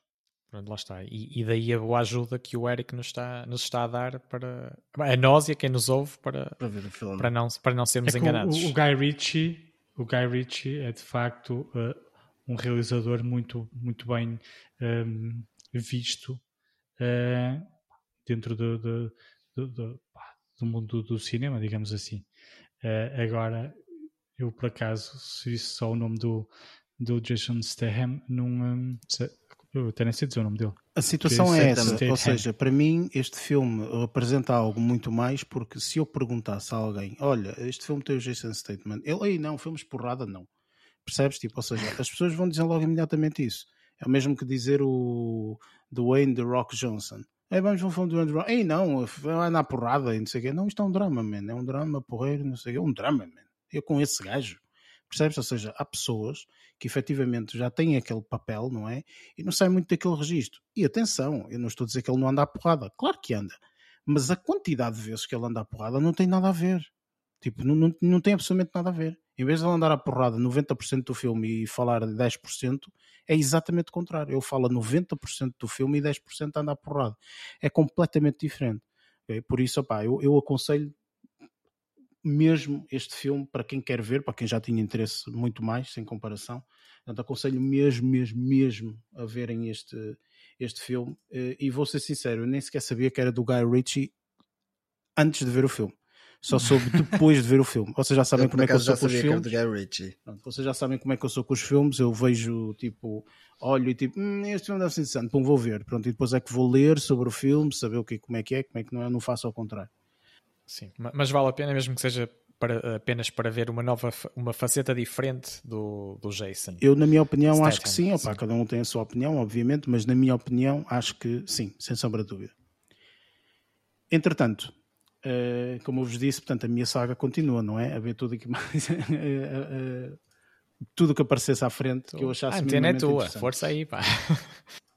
Há aqui uma série da HBO que estreou há algum tempo atrás. Na altura acho que até tu, Barreto, falaste, mas até achaste que, achavas que era um filme, mas é uma série eh, que estreou e que, portanto, eu há algumas séries que eu gosto de ver, portanto, eh, todas hum, espero que saia tudo e de repente vejo. Há outras que até não me importo de ir vendo semanalmente, à medida que os episódios vão saindo.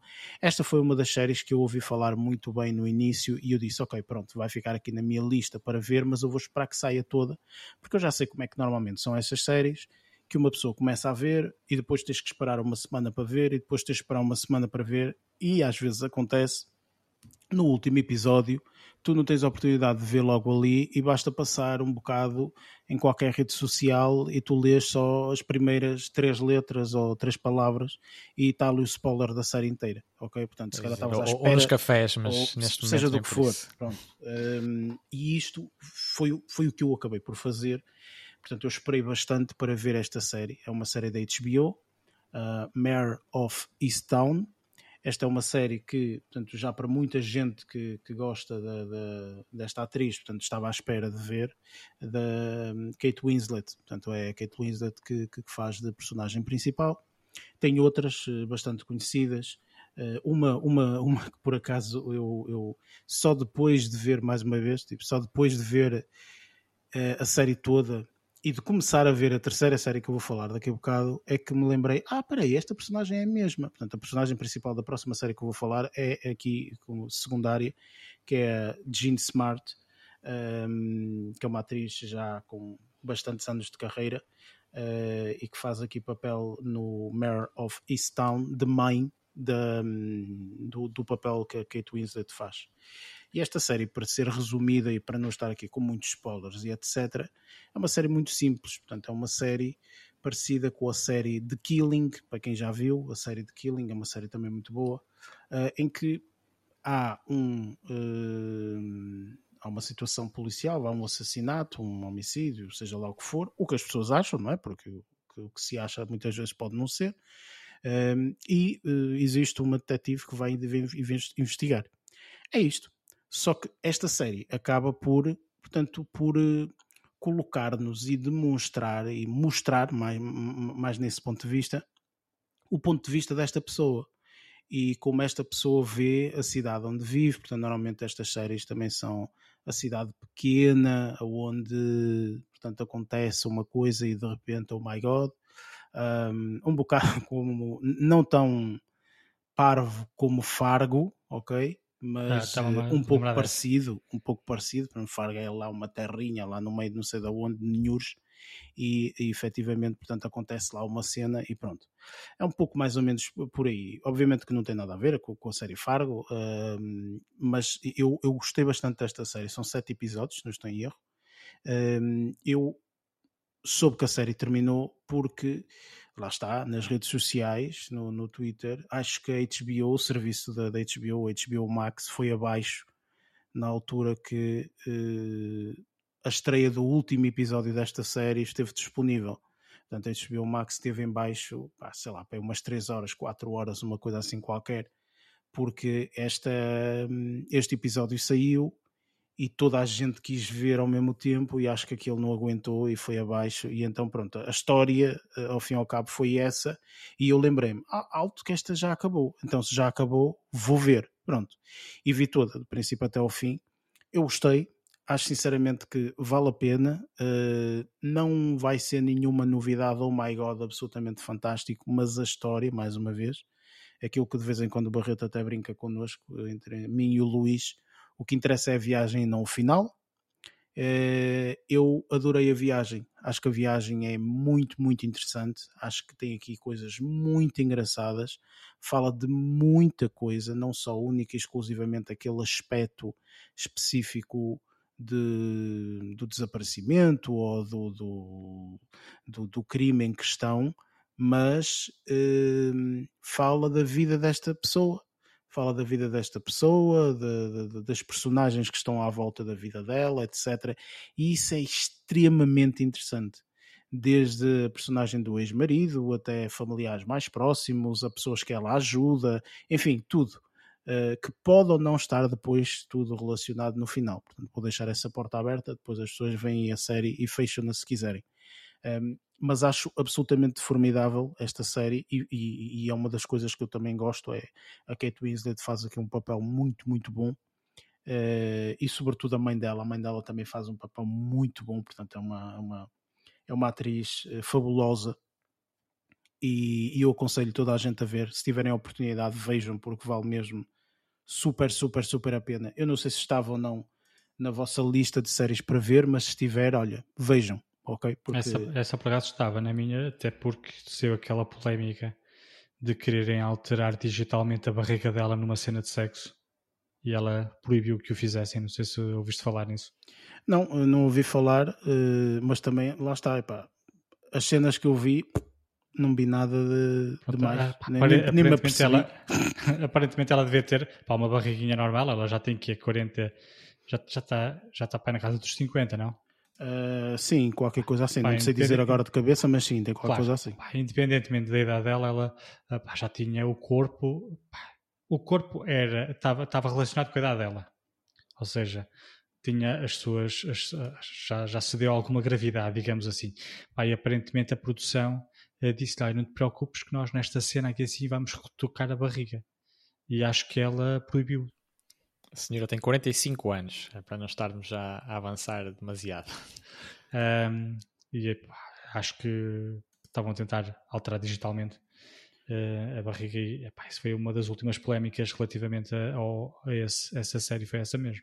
Opa, olha, não sei. Uh, eu, eu, eu, por acaso até sei a cena que estás a falar e não é uma cena que tipo isto não acontece cinco vezes ao longo da série, estás a perceber? É uma vez na série. Estás a perceber? Ou seja, também não, não, não vi, eu pessoalmente não vi ali absolutamente nada, mas pronto, enfim, enfim whatever. Sabes como é que é, é Hollywood, não é? Claro, obviamente, quer se manter um, sempre tudo ali. Um bocadinho de celulite, então é filtro para cima. Claro, claro, enfim.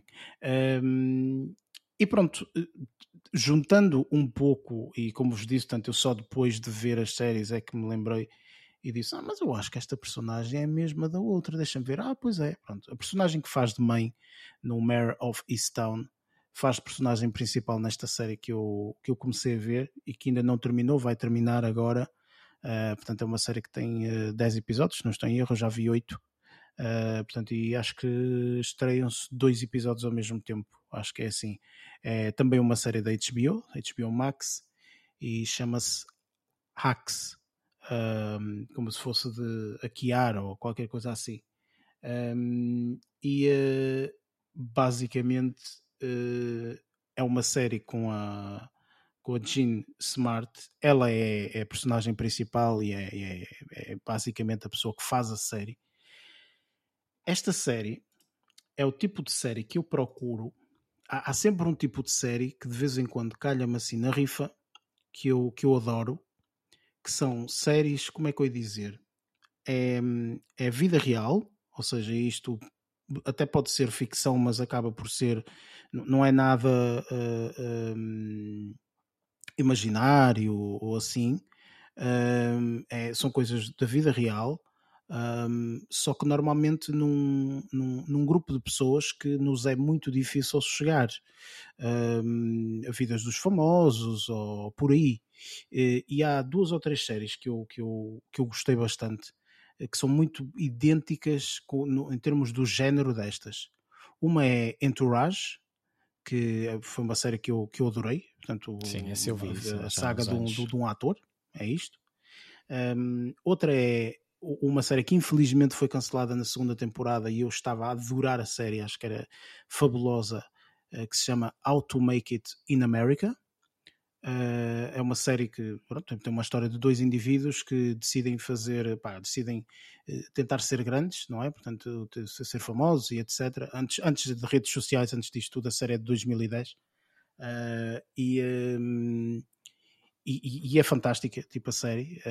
teve duas temporadas, infelizmente não, não, não, não, não houve continuação, não houve a aposta nela. E a última, olha, falamos no, há bocado no no Dwayne The Rock Johnson e é uma série que eu inclusive acho que até já tinha falado com o Lázaro, disse Lázaro, vê esta série que eu acho que tu vais gostar, que é Bowlers. Um, é uma série em que ele faz de papel de ex-antigo um, jogador profissional do NFL, portanto o National Football League, acho que é assim, uh, dos Estados Unidos, e que, eh, portanto, está a fazer papel de agora de um agente desses mesmos jogadores de futebol.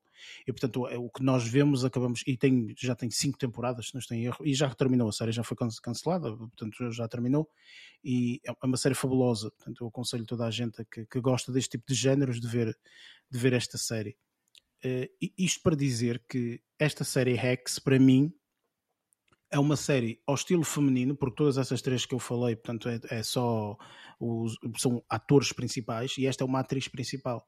A série é muito simples, é uma atriz que ela faz um papel um, de uma comediante que faz stand-up comedy uh, aos anos, portanto a vida dela é essa, uh, e está neste momento em Las Vegas eh, como esteve, por exemplo, um, Celine Dion uh, a fazer, não stand-up comedy, obviamente, mas os espetáculos dela, e que esteve lá durante anos. Eu nem sei se já saiu ou não, mas ela esteve lá durante anos a fazer os espetáculos. Portanto, quem quisesse ver a Celine Dion sabia que teria que ir a Las Vegas, portanto, que ela estava lá com um contrato qualquer com um casino e ela faz os espetáculos dela lá.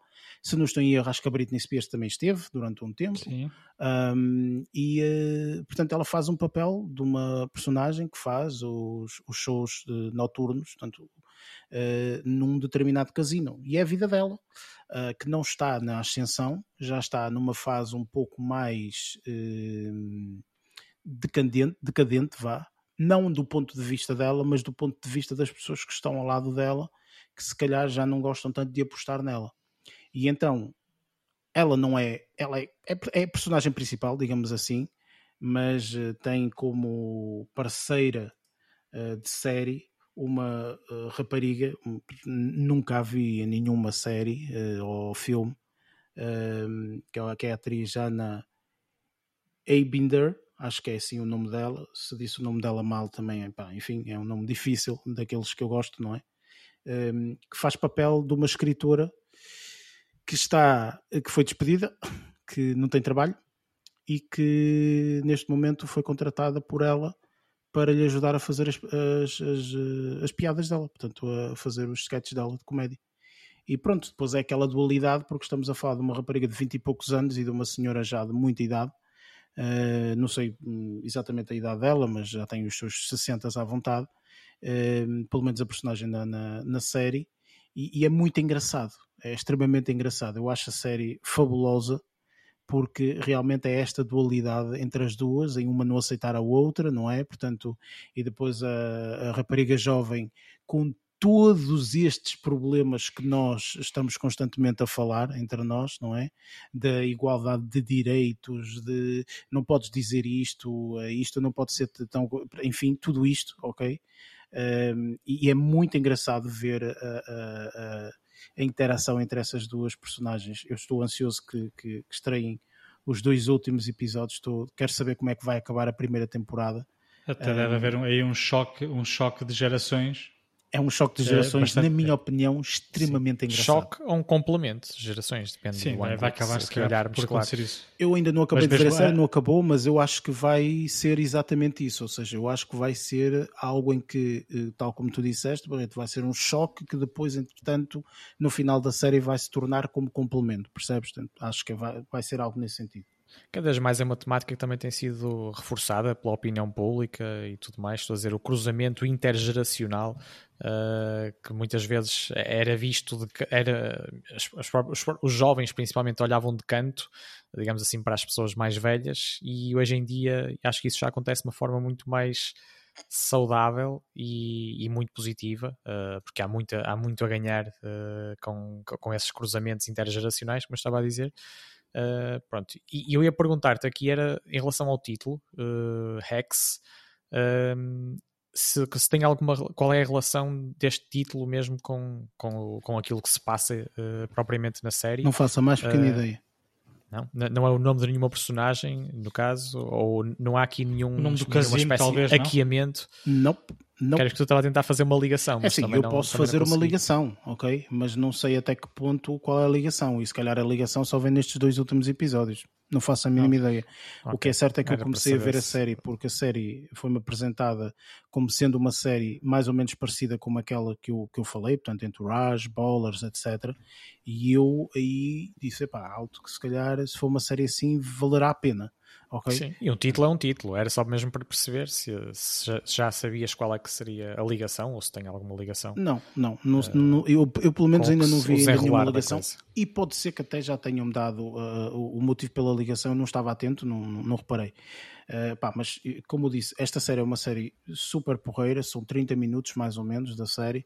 Uh, fabulosa, uh, a meu ver. Uh, portanto, a escrita está muito bem, muito bem feita. Não é uma série, a meu ver, que agarra as pessoas logo no primeiro episódio. Pá, tens que ir vendo. V2, V3, V4 e assim, se realmente gostares, portanto, continua. Caso contrário, desiste, obviamente. Mas eu, para mim, pá, é daquelas séries que já está na minha lista de séries para ver. não é enquanto eu estou a almoçar, como o Luís. Mas olha, Cada vai um ser daquelas séries que eu coloco quando quero ir dormir, por exemplo. olha, mas já está aqui, se calhar tinhas referido que uh, cada episódio demora 20, 30 minutos.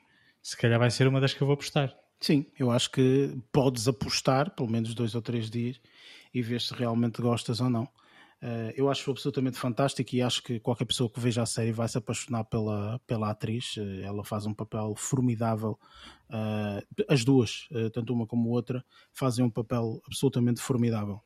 Mas quantos episódios é que já viste? Desculpa. A série tem um total de 10, sendo que dois deles vão estrear esta semana, portanto já vi 8.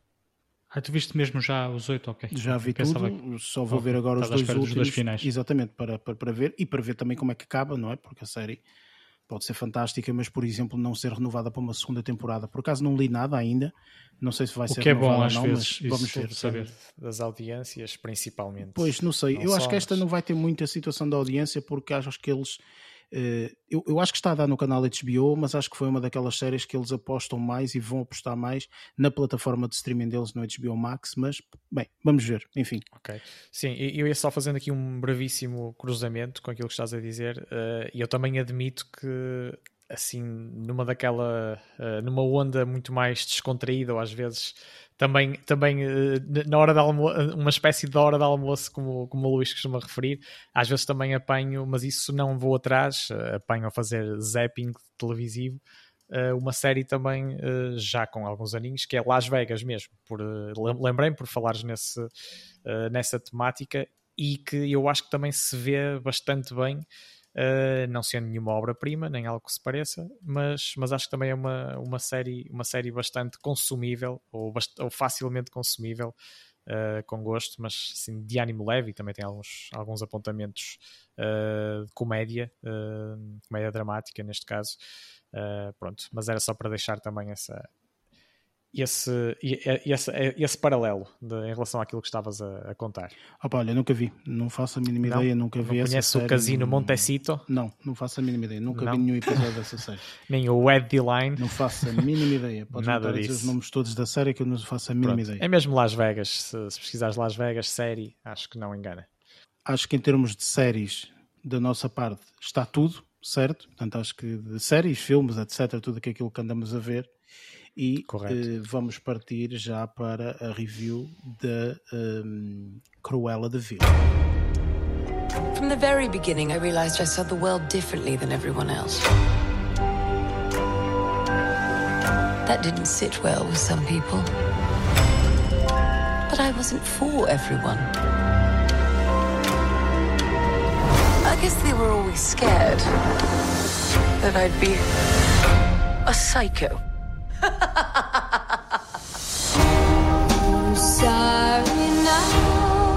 Day brings new opportunities.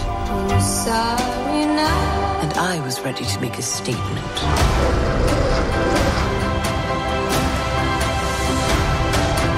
How does the saying go?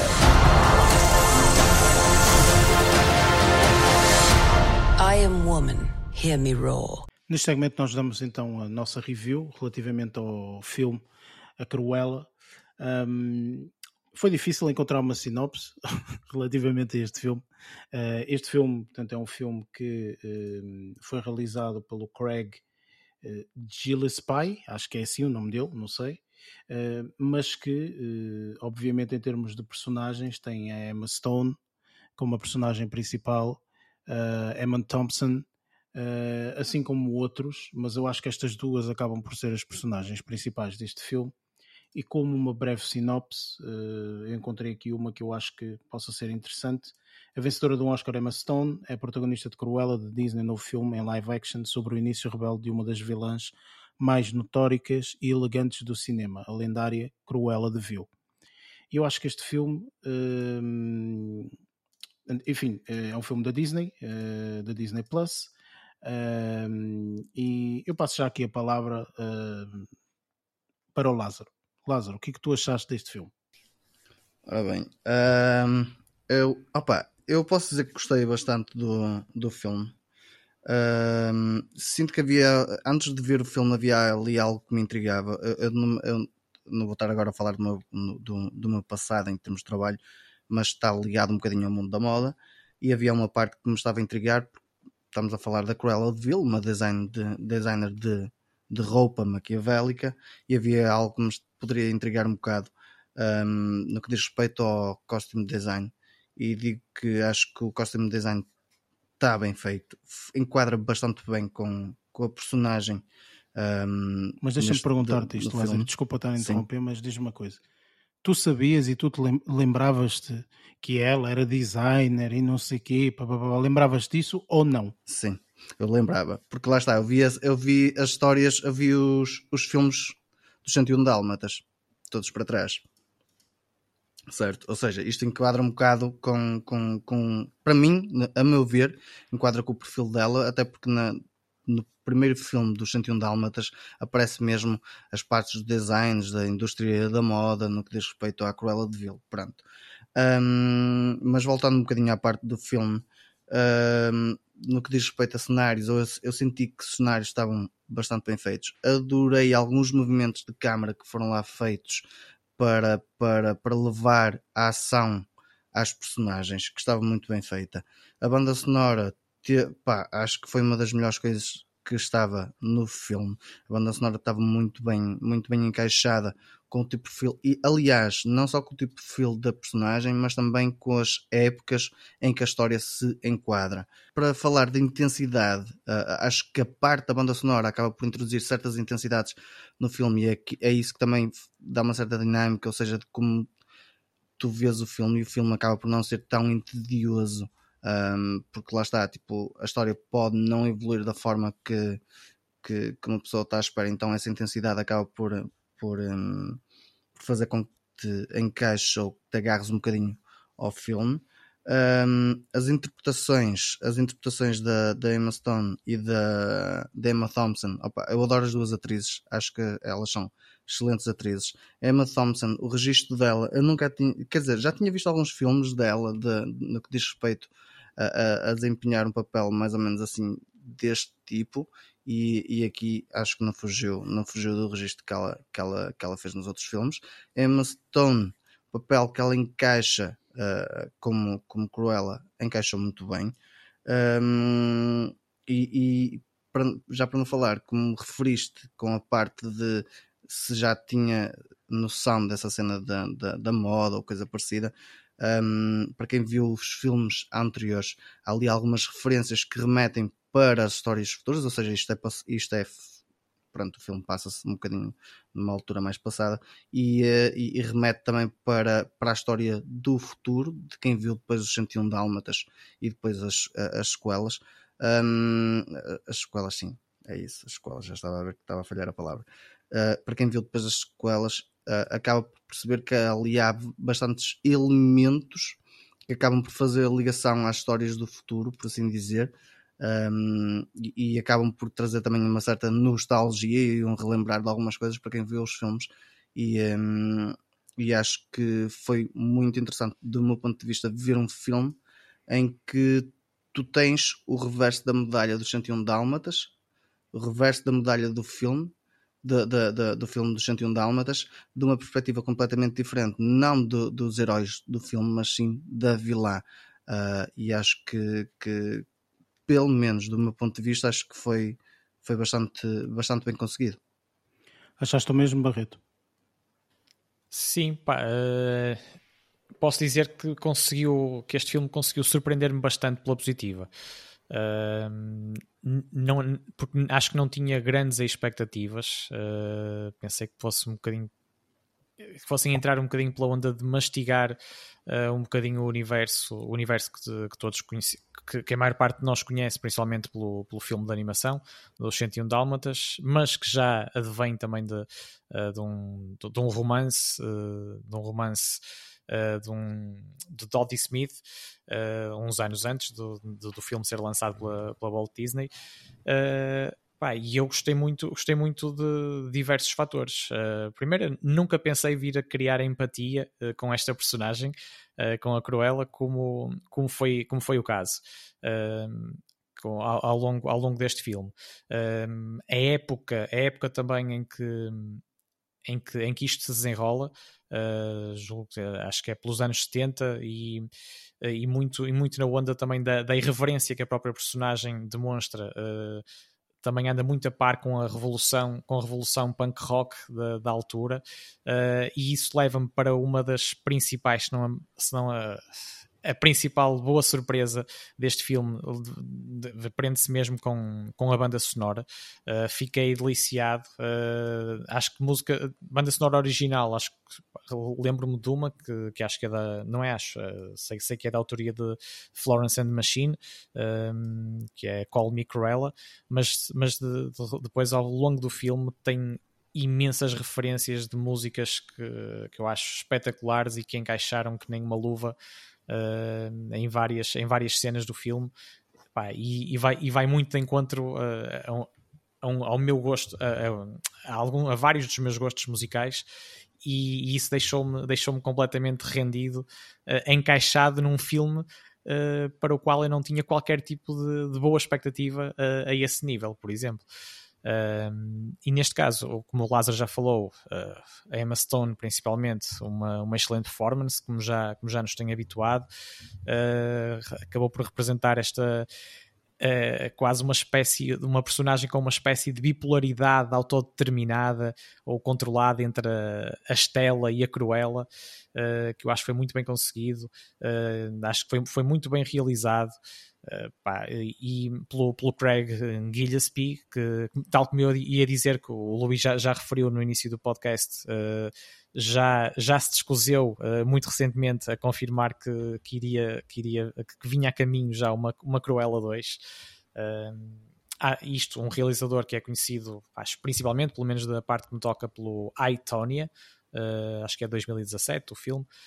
Uh, pá, e mesmo o argumento também acho que acho que estava bastante bastante bom pá. Foi, foram, foram uma série de boas surpresas uh, pá, lá está, a minha expectativa também não era muito elevada e superou largamente a minha expectativa em relação, em relação a muitos pormenores também encontrei vários bons apontamentos de humor Uh, gostei muito, gostei muito da, da, ligação discreta, mas muito bem pontuada no final.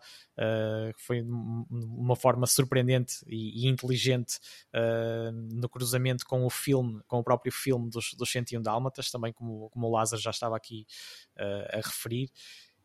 E eu fiquei, é como, é como te digo, acho que acho que e agora está, está, estou aqui a falar e passam e passam também vi muito recentemente passam várias imagens de flash pela, pela cabeça e, e da Emma Stone principalmente. Eu acho que ela tem um, um desempenho desempenho mesmo muito bom com, com aquela personagem completamente disruptiva uh, mas ao mesmo tempo mantendo sempre aquela, aquela elegância que, que a Cruella não dispensava uh, e o sentido de vingança também e pronto, é contrastar, é contrastar com, com outra parte que eu também gostei muito da, da Estela, uh, que, que, também tinha o seu lado rebelde, mas que, e que, mas que mostra o outro lado, o outro lado da moeda. Uh, também não querendo repetir, mas uh, também à, semelhança do que o Lázaro uh, já, vinha, já vinha dizendo. Pá, e depois, só para terminar, gostei muito também da, de várias, de várias questões relacionadas com os cães, uh, embora eu tenha quase certeza, e acho que vocês, principalmente tu, Eric e Lázaro, que percebem mais da, da, desta área, aquilo tem muita manipulação em pós-produção, com certeza. Tem, uh, tem mesmo. Claro, os cães parecem... claro. Os cães em 90% do filme são Sim, digitais. todos. Yeah. Sim, Isso exatamente. logo. Sim, sim, sim, sim. A, a, maior, a maior parte sim. Uh, embora, mas eu acho que são, são como é que eu dizer, não são totalmente uh, Não, são totalmente, são totalmente digitais. Sim. Os cães são totalmente digitais em 90 e muito por cento do filme. Há cenas em que efetivamente não existe cão nenhum, portanto eles têm que imaginar que está ali um cão e, uh, portanto, em pouquíssimas cenas é que tu tens realmente os cães verdadeiros. Okay? Eu, eu, tipo, eu acho que consigo detectar. Não tens, eh, tipo, há cenas que são, na maior parte das cenas é tudo digital, tudo digital. Sim, embora a tecnologia esteja muito bem desenvolvida, eu acho que consigo ainda detectar uh, quais são as poucas cenas uh, em que existem Uh, os, os, os, comportamentos reais dos cães e eles estão mesmo lá e quando isso não acontece. Pronto, e pá, há, uma série, há uma série de cenas que, que, que gostei bastante, mas acho que tam, mas também não me quero atrever aqui a passar por uma onda de, de spoilers, uh, portanto, sim, mas, mas, tem, muito, tem muito a ver com isto não é spoiler nenhum, mas com, com a questão do, do cabelo tão singular que, que ela tinha uh, e de várias coisas no filme que, que, decorrem, que decorrem desse fator do, do cabelo preto e branco, uh, que eu acho que também foram muito bem, muito bem esgalhadas uh, ao, longo desta, ao longo desta longa metragem. Luís, o que é que tu achaste? Olha, assim como o Lázaro e o Barreto, eu quando fui ver o filme também não foi assim com grandes expectativas. Sou-te honesto que a Disney, a nível de live actions, uh, não me tem surpreendido assim muito. Uh, os últimos que vi, salvo erro, foi o Ladino, vai o Rei Leão, que para mim foi dos piores. Um, e depois tivemos, assim como a Cruella, tivemos a Maléfica, que acho que já saiu um segundo filme que eu nem sequer vi com a Angelina Jolie, não é? Se não estou em erro, exatamente. Sim, sim, sim. Um, como eu vi esses filmes e não fiquei grande fã uh, do género, admito, principalmente com a, com a Maléfica, fiquei muito decepcionado. Uh, quando, quando comecei a ver o filme, foi mais pela experiência, digamos assim. Uh, qual é, quando, quando não é o meu, a minha surpresa, quando uh, deparo-me com uma, uma obra que eu simplesmente pá, fiquei deliciado, honestamente.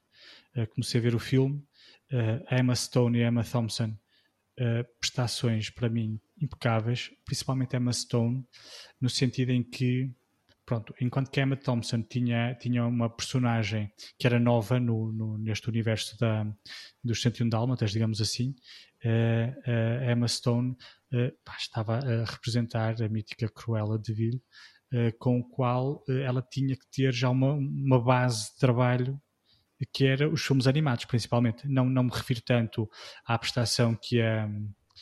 Que a. Deixa-me só lembrar. A Glenn Close. Glenn Close. Não, pois, não só com a, com a Glenn Close, mas até mais, na minha opinião, com os filmes de animação. E eu vi muito uh, uh, essa, essas referências, por exemplo, quando ela conduzia a postura que ela tinha ao conduzir o carro era uma postura muito uh, característica da, da, da, da Cruella da, da, do filme verdade. de animação. Agora também estou a, estou a puxar a cassete atrás e é verdade. É, as mais muito, caricatas. Era, então, é, é, mesmo, mesmo às vezes, quando ela fazia expressões faciais uh, muito excêntricas, porque lá está, enquanto, por exemplo, uh, um filme de, de live action, os atores não têm que ter aquelas expressões excêntricas, Uh, nos filmes de, de, de, de, animação isso é mais recorrente e a Cruella nos filmes de animação tinha umas expressões muito excêntricas da cara, aqueles olhos muito esbugalhados e tudo mais e ela faz algumas dessas expressões e eu achei isso delicioso, até porque mostra um bocadinho de trabalho, um bocadinho salvo seja, né? Obviamente por trás destas personagens existe um trabalho dos atores muito grande. Um, mas pronto, voltando aqui ao, ao, ao elenco, pá, acho que estas duas atrizes é que suportaram todo o filme todo, todo, todo, todo o filme foi, foi suportado com a interação entre as duas. Aliás, não sei se foi, se foi comigo que, que aconteceu isto apenas, mas deduzo que não. Um, aqui este filme houve uma altura dentro desta temática que me remeteu muito para o Diabo, o, o Diabo Veste Prada. Foi um dos filmes que me caiu na fichinha enquanto estava a ver este. Uh, que havia uma, uma, uma personagem numa cadeia mais baixa, digamos assim, e depois havia aquela pessoa que que neste caso era a Baroness, Emma Thompson, que estava no patamar mais superior, quase equiparável ali com a, com a, a Meryl Streep no Diabo Veste Prada. Então eu ali uma altura em que eu parecia que estava a ver ali um, um déjà vu do Diabo Veste Prada. No entanto, este aqui assim é muito mais escuro, não é? Um, depois também temos aquelas duas personagens, lá está, em todos os filmes tem que haver aí um, um bocadinho de comedy relief, e que neste caso foi com aquelas duas personagens com quem um, a Emma Thompson, né, a Cruella, na, enquanto Estelle, até, enquanto Estella, uh, uh, cresceu, digamos assim, que é o, o Jasper e o, o uh, interpretados pelo Joel Fry, que pá, eu não conhecia muito bem este, este ator, pá, só tenho referência dele no Game of Thrones, uh, e o Paul Walter Hauser, que era aquele gordinho que, uh, para o Lázaro que viu o, um, o Cobra Kai, ele aparece lá. Eu não sei se ele reconheceu aparece, ou não. aparece, sim, senhor. tem uma personagem Agora, muito cómica na, no Cobra Kai. É, eu, assim, eu por, acaso, por, acaso, fiquei muito, fiquei muito curioso no início para perceber como é que iria ser o encaixe dos dois. Uh, dos dois ladrões, digamos Sim. assim, uh, Com neste, Cruella, neste né? filme. Pois. Sim, exatamente, porque não, porque não, não conseguia fazer uma ligação automática logo ao iniciar Mas o foi filme muito interessante. com a realidade do filme da Disney, não? é? Mas, mas do lá está, animado. todo, toda a narrativa encaixou, na minha perspectiva, muito bem estas personagens. Foi muito boa, E sim. para mim, a maior referência que o filme fez para o futuro, ou seja, os 101 Dálmatas, foi quando a Emma Thompson, a Baroness, disse que, Emma, que, que a Cruella tinha-lhe roubado os cães para fazer o casaco. Não sei se vocês se recordam, mas Sim, o plot sim, principal claro, dos 101 Dálmatas é ela querer fazer um casaco com a pele dos cães. E, a- Exatamente, e, a, sim. e a Emma Thompson faz essa referência cá. O que não, não é real, não, é? não acontece na, na história. Deixa, mas mas ela- deixa os espectadores, estou a falar por mim, na, naquela de. No, no- no- em suspenso para saber se é mesmo verdade ou não. eh, isso iria causar muita polémica, mas ao mesmo tempo temos que, temos que nos lembrar que isto é ficção e, portanto, o, Sim, mal, claro. o mal e o bem estão presentes na ficção. E não se mas acabou estamos por, aqui a eh, apresentar uma vilã. sim. História da Branca de Exatamente, Neve, não é a historinha da exatamente. Branca de Neve. Que Sim. para mim foi o que aconteceu com a. o- Foi o ponto negativo da, da Maléfica. Ela era boazinha e não sei o quê, porque então era vilã ou não era vilã? Pá, temos que apresentar uh, uh, as coisas como elas são. E este aqui acho que foi uma, uma, uma apresentação mais cru e mais um, eh, fidedigna, digamos assim, do surgimento ou da criação de uma vilã. Estás a perceber? Não, não existe aqui grande margem para dúvidas que a gaja era maluca. Ponto. Que É o que tu, é o que tu Não, mas isso é o que tu vês nos 101 Dálmatas. Sim. Aquela estilista é maluca. E- mas tu E vês é- agora aqui o reverso da medalha para perceber o porquê dela também ter. E mas aqui está os, muito os bem- traumas de infância. Está muito bem apresentada toda essa, Sim. todo esse caminho, digamos assim. Eh, pá, lá está. A nível de, de, de, de elenco, pá, achei excepcional. Eh, principalmente lá está. As Emas, para mim, foram carregaram o filme todo. Tanto a Stone como a Thompson eh, foi o que carregou, carregou aqui todo o filme. E depois era todo, todo o ambiente que a Disney conseguiu criar neste filme. hum, de, de live action, ou seja, os anos 70 ali de Londres, o punk rock, como, como, como foi falado, a, a- a inserção das músicas, a banda sonora estava muito bem Muito bom. enquadrada. Com, com The Eh, Doors, Supertramp, Isto Queen, aqui nem sequer, fora. nem sequer vou falar do guarda-roupa, que, É na minha isso, opinião, tá nem sequer vou falar nisso. Que isso aí, quer dizer, se fizessem um filme da Cruella e se tivessem um mau guarda-roupa, pá, ia ser um mau filme. Deixa-me só acrescentar-te isto, uma coisa em relação ao guarda-roupa, porque eu vi uh, muito ao de leve uma notícia, também uma, uma pequena polémica uh, ligada com o guarda-roupa, porque a Disney acho que está, acho que está uh, a pensar ou está já alinhada para lançar uma, uma linha, uma linha de, vestuário baseada, baseada nas criações que foram desenvolvidas para o filme, mas não incluiu a própria criadora do guarda-roupa do filme nesses planos, ou seja, deixou-a de fora e eles vão avançar sem, uh, se, se, sem claro. a pessoa que, que, criou sim, sim, que foi a autora do, das criações, que causou assim, levantou aí alguma polémica. Uh, quando ela ganhar o Oscar de, de melhor guarda-roupa, se calhar a Disney vai lá buscar outra vez. Uh, mas é, eu acho que, por exemplo, este aqui é um daqueles filmes que quase inevitavelmente vai ser nomeado ao Oscar de melhor guarda-roupa não estou a ver, não estou a ver o porquê não, não é? Também. Não, é que não só o filme retrata todo aquele mundo da moda, como o facto de se passar na década que se passa, todo aquele guarda-roupa é motivo para, uh, para prémio, não é? Aquilo estava tudo muito bem, sim, tudo muito sim, bem caracterizado pá. e mesmo a cenografia a estava criatividade. E, e, aquela montra, a montra que, a, Estelle Bêbada faz eu fiquei, eu a genialidade da, muito, muito da, irreverente, digamos assim. Verdadeira, no caso. É. Não era só, é. mas, sim, mas disputada mas... também, ou, ou, aumentada por isso. mas, mas pá, regra geral, uh, pá, gostei muito, uh, tanto da, da prestação das atrizes principais, mesmo os secundários, fiquei bastante, bastante uh, contente com, com o que vi. Sim, e depois muito tudo, bem. tudo, tudo tudo uh, acompanhado com uma boa banda sonora, uma boa cenografia e, um, ehm, e uma boa história, aconselho e gostei bastante, para ser honesto. Opa, uh, sendo agora a minha parte, não é? Uh, vocês já, já, já, resumiram minimamente o filme ehm, daquilo que, que, que retrata. Uh, eu, ao contrário de vocês, não me lembrava de absolutamente nada dos 101 Dálmatas. Eu vi o filme uma vez na minha vida, tipo há 20 anos atrás, fazia a mínima ideia de como era, de como deixava de ser. Haviam imensos aspectos que eu não me lembrava de todo, de todo. Portanto, já não me lembrava que ela tinha dois indivíduos que andavam com ela, não me lembrava que ela tinha um carro e que conduzia daquela forma, não me lembrava que ela Pai, tinha uma mansão. Eu também, eu também.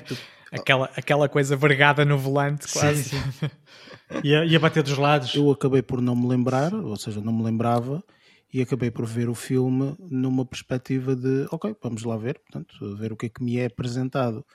E isso uh, acabou por ser-me retratado no filme e fez com que eu me lembrasse.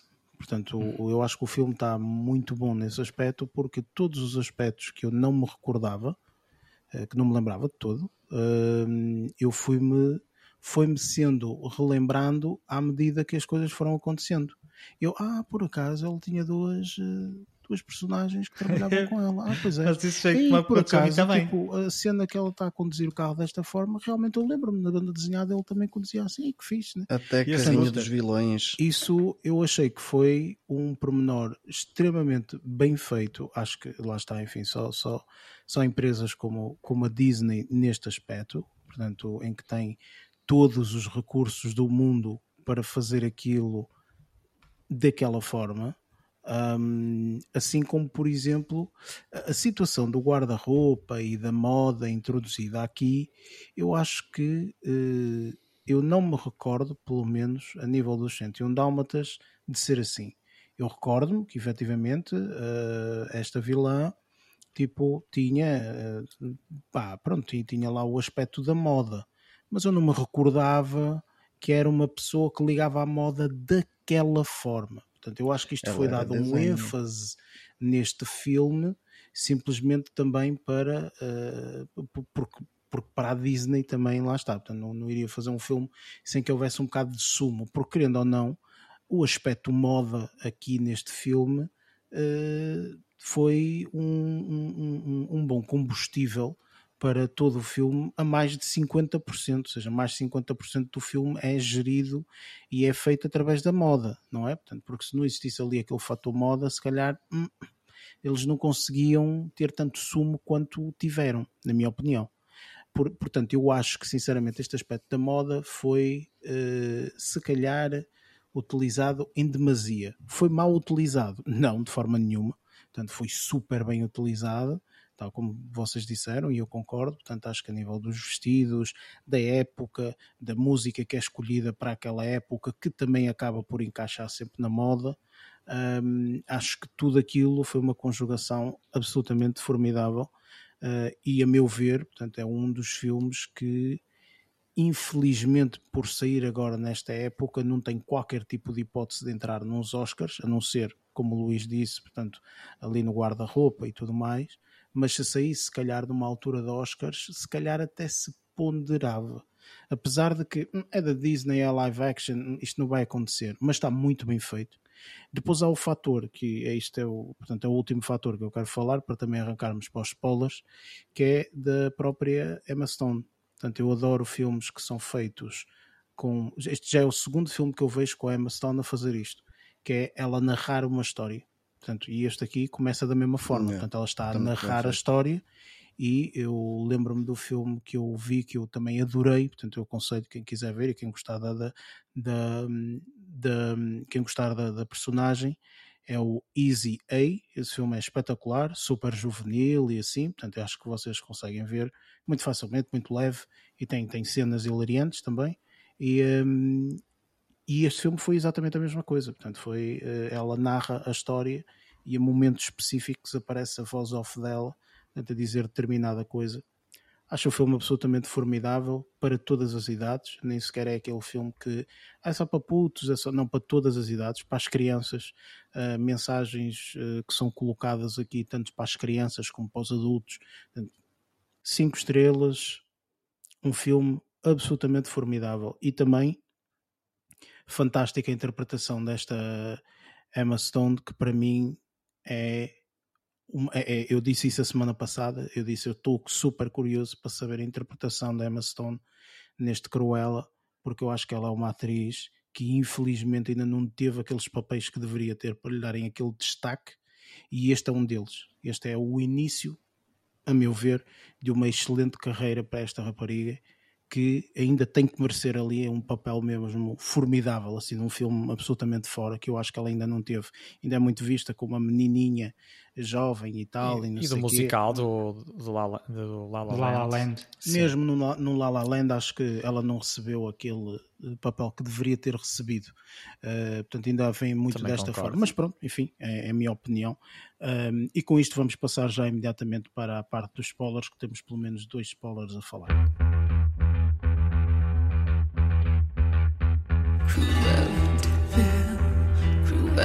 DeVille.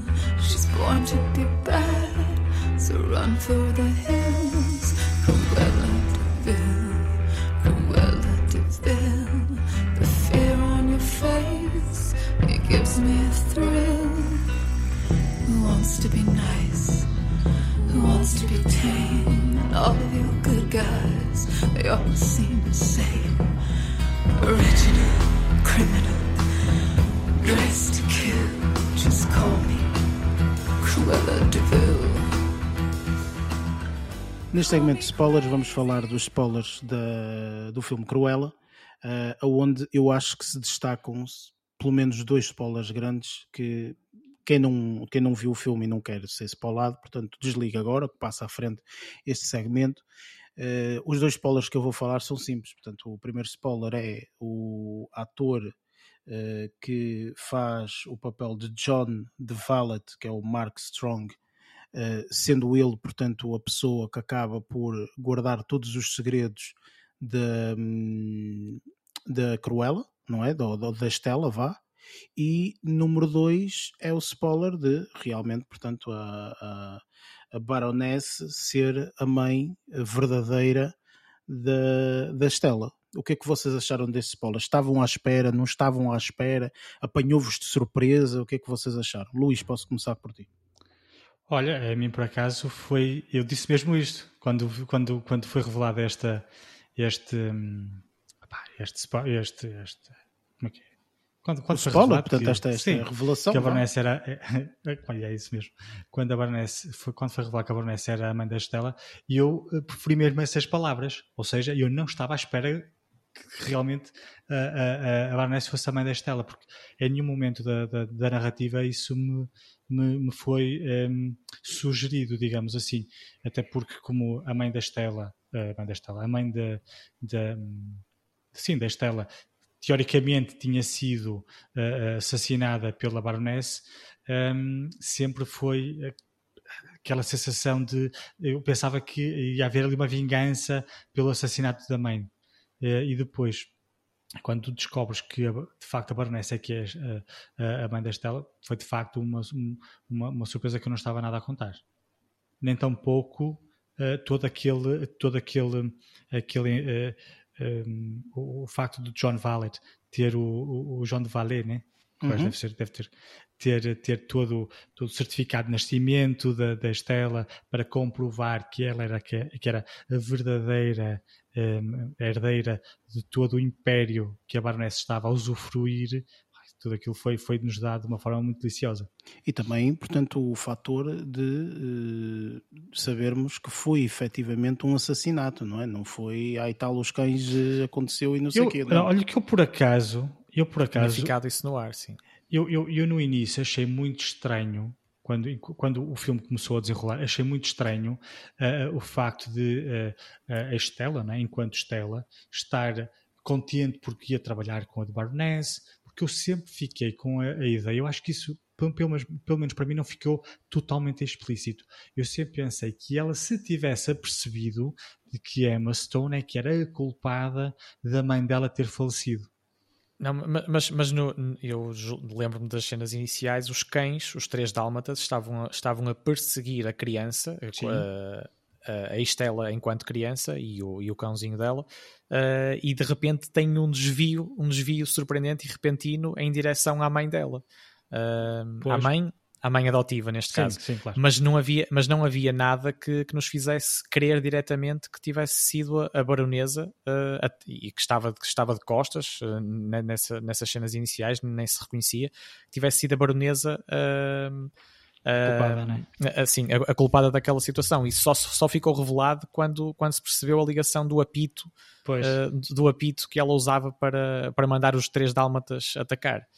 Aí também foi uma revelação, ne- nesse caso. Sim, foi eh, efetivamente a, a constatação foi um por parte acidente. da Estela que, ok, isto não foi um acidente, ela quis mesmo assassinar. Portanto, e só assim é que realmente ela conseguiu fazer o plano eh, eh, para, para mostrar a toda a gente quem realmente é que era a baronesa, não é? Porque, caso contrário, ela não De uma conseguia forma muito perceber. inteligente. então. É inteligente mais ou menos, porque aquela última parte em cá e tal, fiz da minha saia um para... Da é, saia. pronto, enfim, pronto. Está bem, pronto, é filme e É é como tu costumas dizer, pronto. é um filme. tipo. É como se fosse animação, isto é um live action, mas é tipo de género Claro, animação, claro. não é? Pronto, é dos Mas, mas não disparatou eh, nada Sim, disso. não foi nada, não há, não há nada que Tom Cruise não conseguisse fazer. tal. Exatamente, Sejamos certo, honestos. Sim, sim. Mas o Tom Cruise tem estilo, atenção, não é? E a Emma Stone também tem, tem estilo, que ela desenha roupa, repara, ela tem estilo, ela desenha roupa.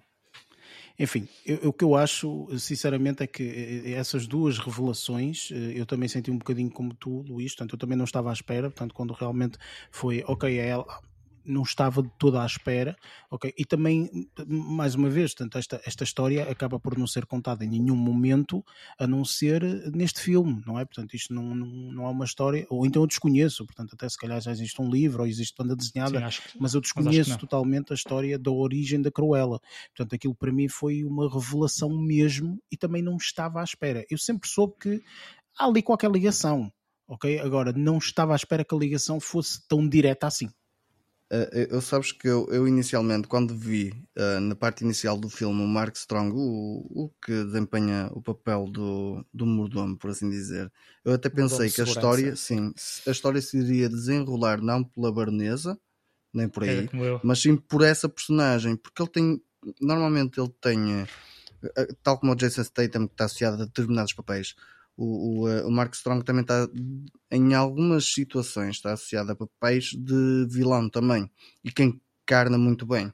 E ali ele não foi esse o caso, ele até foi o protetor, por assim dizer, e não o, o, o- vilão, foi o protetor, foi ele que acabou também por dar abrir, abrir os olhos à, à, à, à Cruella e que lhe mostrou qual era o caminho que tinha que seguir, por assim dizer, uh, que, que, afinal não era uma pessoa a mãe dela, mas sim a outra, e, e pronto, olha, reflete-se aqui é isto. E, e, e, acabou por ser também ser uma grande surpresa para mim nesse aspecto. Opa, enfim, eh, aquilo que eu acho sinceramente é que, eh, apesar destes dois spoilers serem colocados assim como uma bomba, digamos assim, correram super bem. E, e, e acho também que a forma como foi feito depois a, a própria uh, revelação uh, da, da, da, Cruella, não é? Porque a Estela morreu e a Cruella agora é que está viva, não é? E isso é uma das coisas que ela diz logo no início, a Emma, Emma Stone diz isso logo no início, de eu estou morta, não é? É uma das primeiras frases que ela diz, eu é, estou é, morta, é, isto é a história da minha morte, morrer. não é? Exatamente. E isso, isso achei bastante interessante. Uh, tipo, haver aqui uma conclusão, não é? Uh, apesar de que, pronto, há sempre portas que se abrem, portanto, eu não sei se vocês viram o filme mesmo até o final, final, final, porque depois vi, dos primeiros vi, vi. créditos sim, sim. há depois uh, a parte de que nós dizemos de spoilers, mas, portanto, aquilo depois, acho eu, e mais uma vez, fez-me lembrar novamente do filme, ah, ok, então ela está a dar os dálmatas. Mas porquê que ela está a dar os dálmatas? Essa depois é a história que eu não, não entendo. Não sei porquê que ela vai dar os dálmatas. Ok, portanto, não, não faço a mínima ideia. Porquê que ela está a dar os dálmatas? Não sei. Não faço a mínima era ideia. Para dar, era para dar uh, alegria e felicidade uh, a, a, pessoa, a pessoas que ela reconheceu, a pessoas que eram amigas, digamos. Sabes que os nomes das, de, dos cães que deram são os nomes é dos cães Pongo. que vão aparecer. Sim, Sim, o Pongo são os Exatamente. do filme dos 101 Dálmatas. São os pais são os pais dos 101 Dálmatas.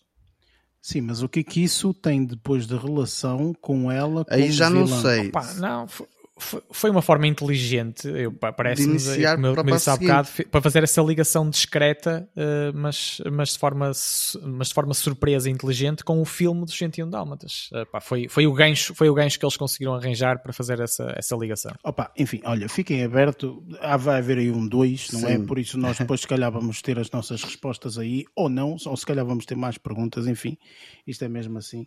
Mas pronto, eh, acho que o filme, de uma forma resumida e para concluir, formidável, fabuloso e, e, e, esta última parte, portanto, deixar as portas abertas e agora já termos a confirmação, portanto, que vai haver um 2, melhor, porque se realmente for no registro do que foi neste, acho que é absolutamente formidável. E com isto vamos passar já para a, a última parte das eh, notas finais.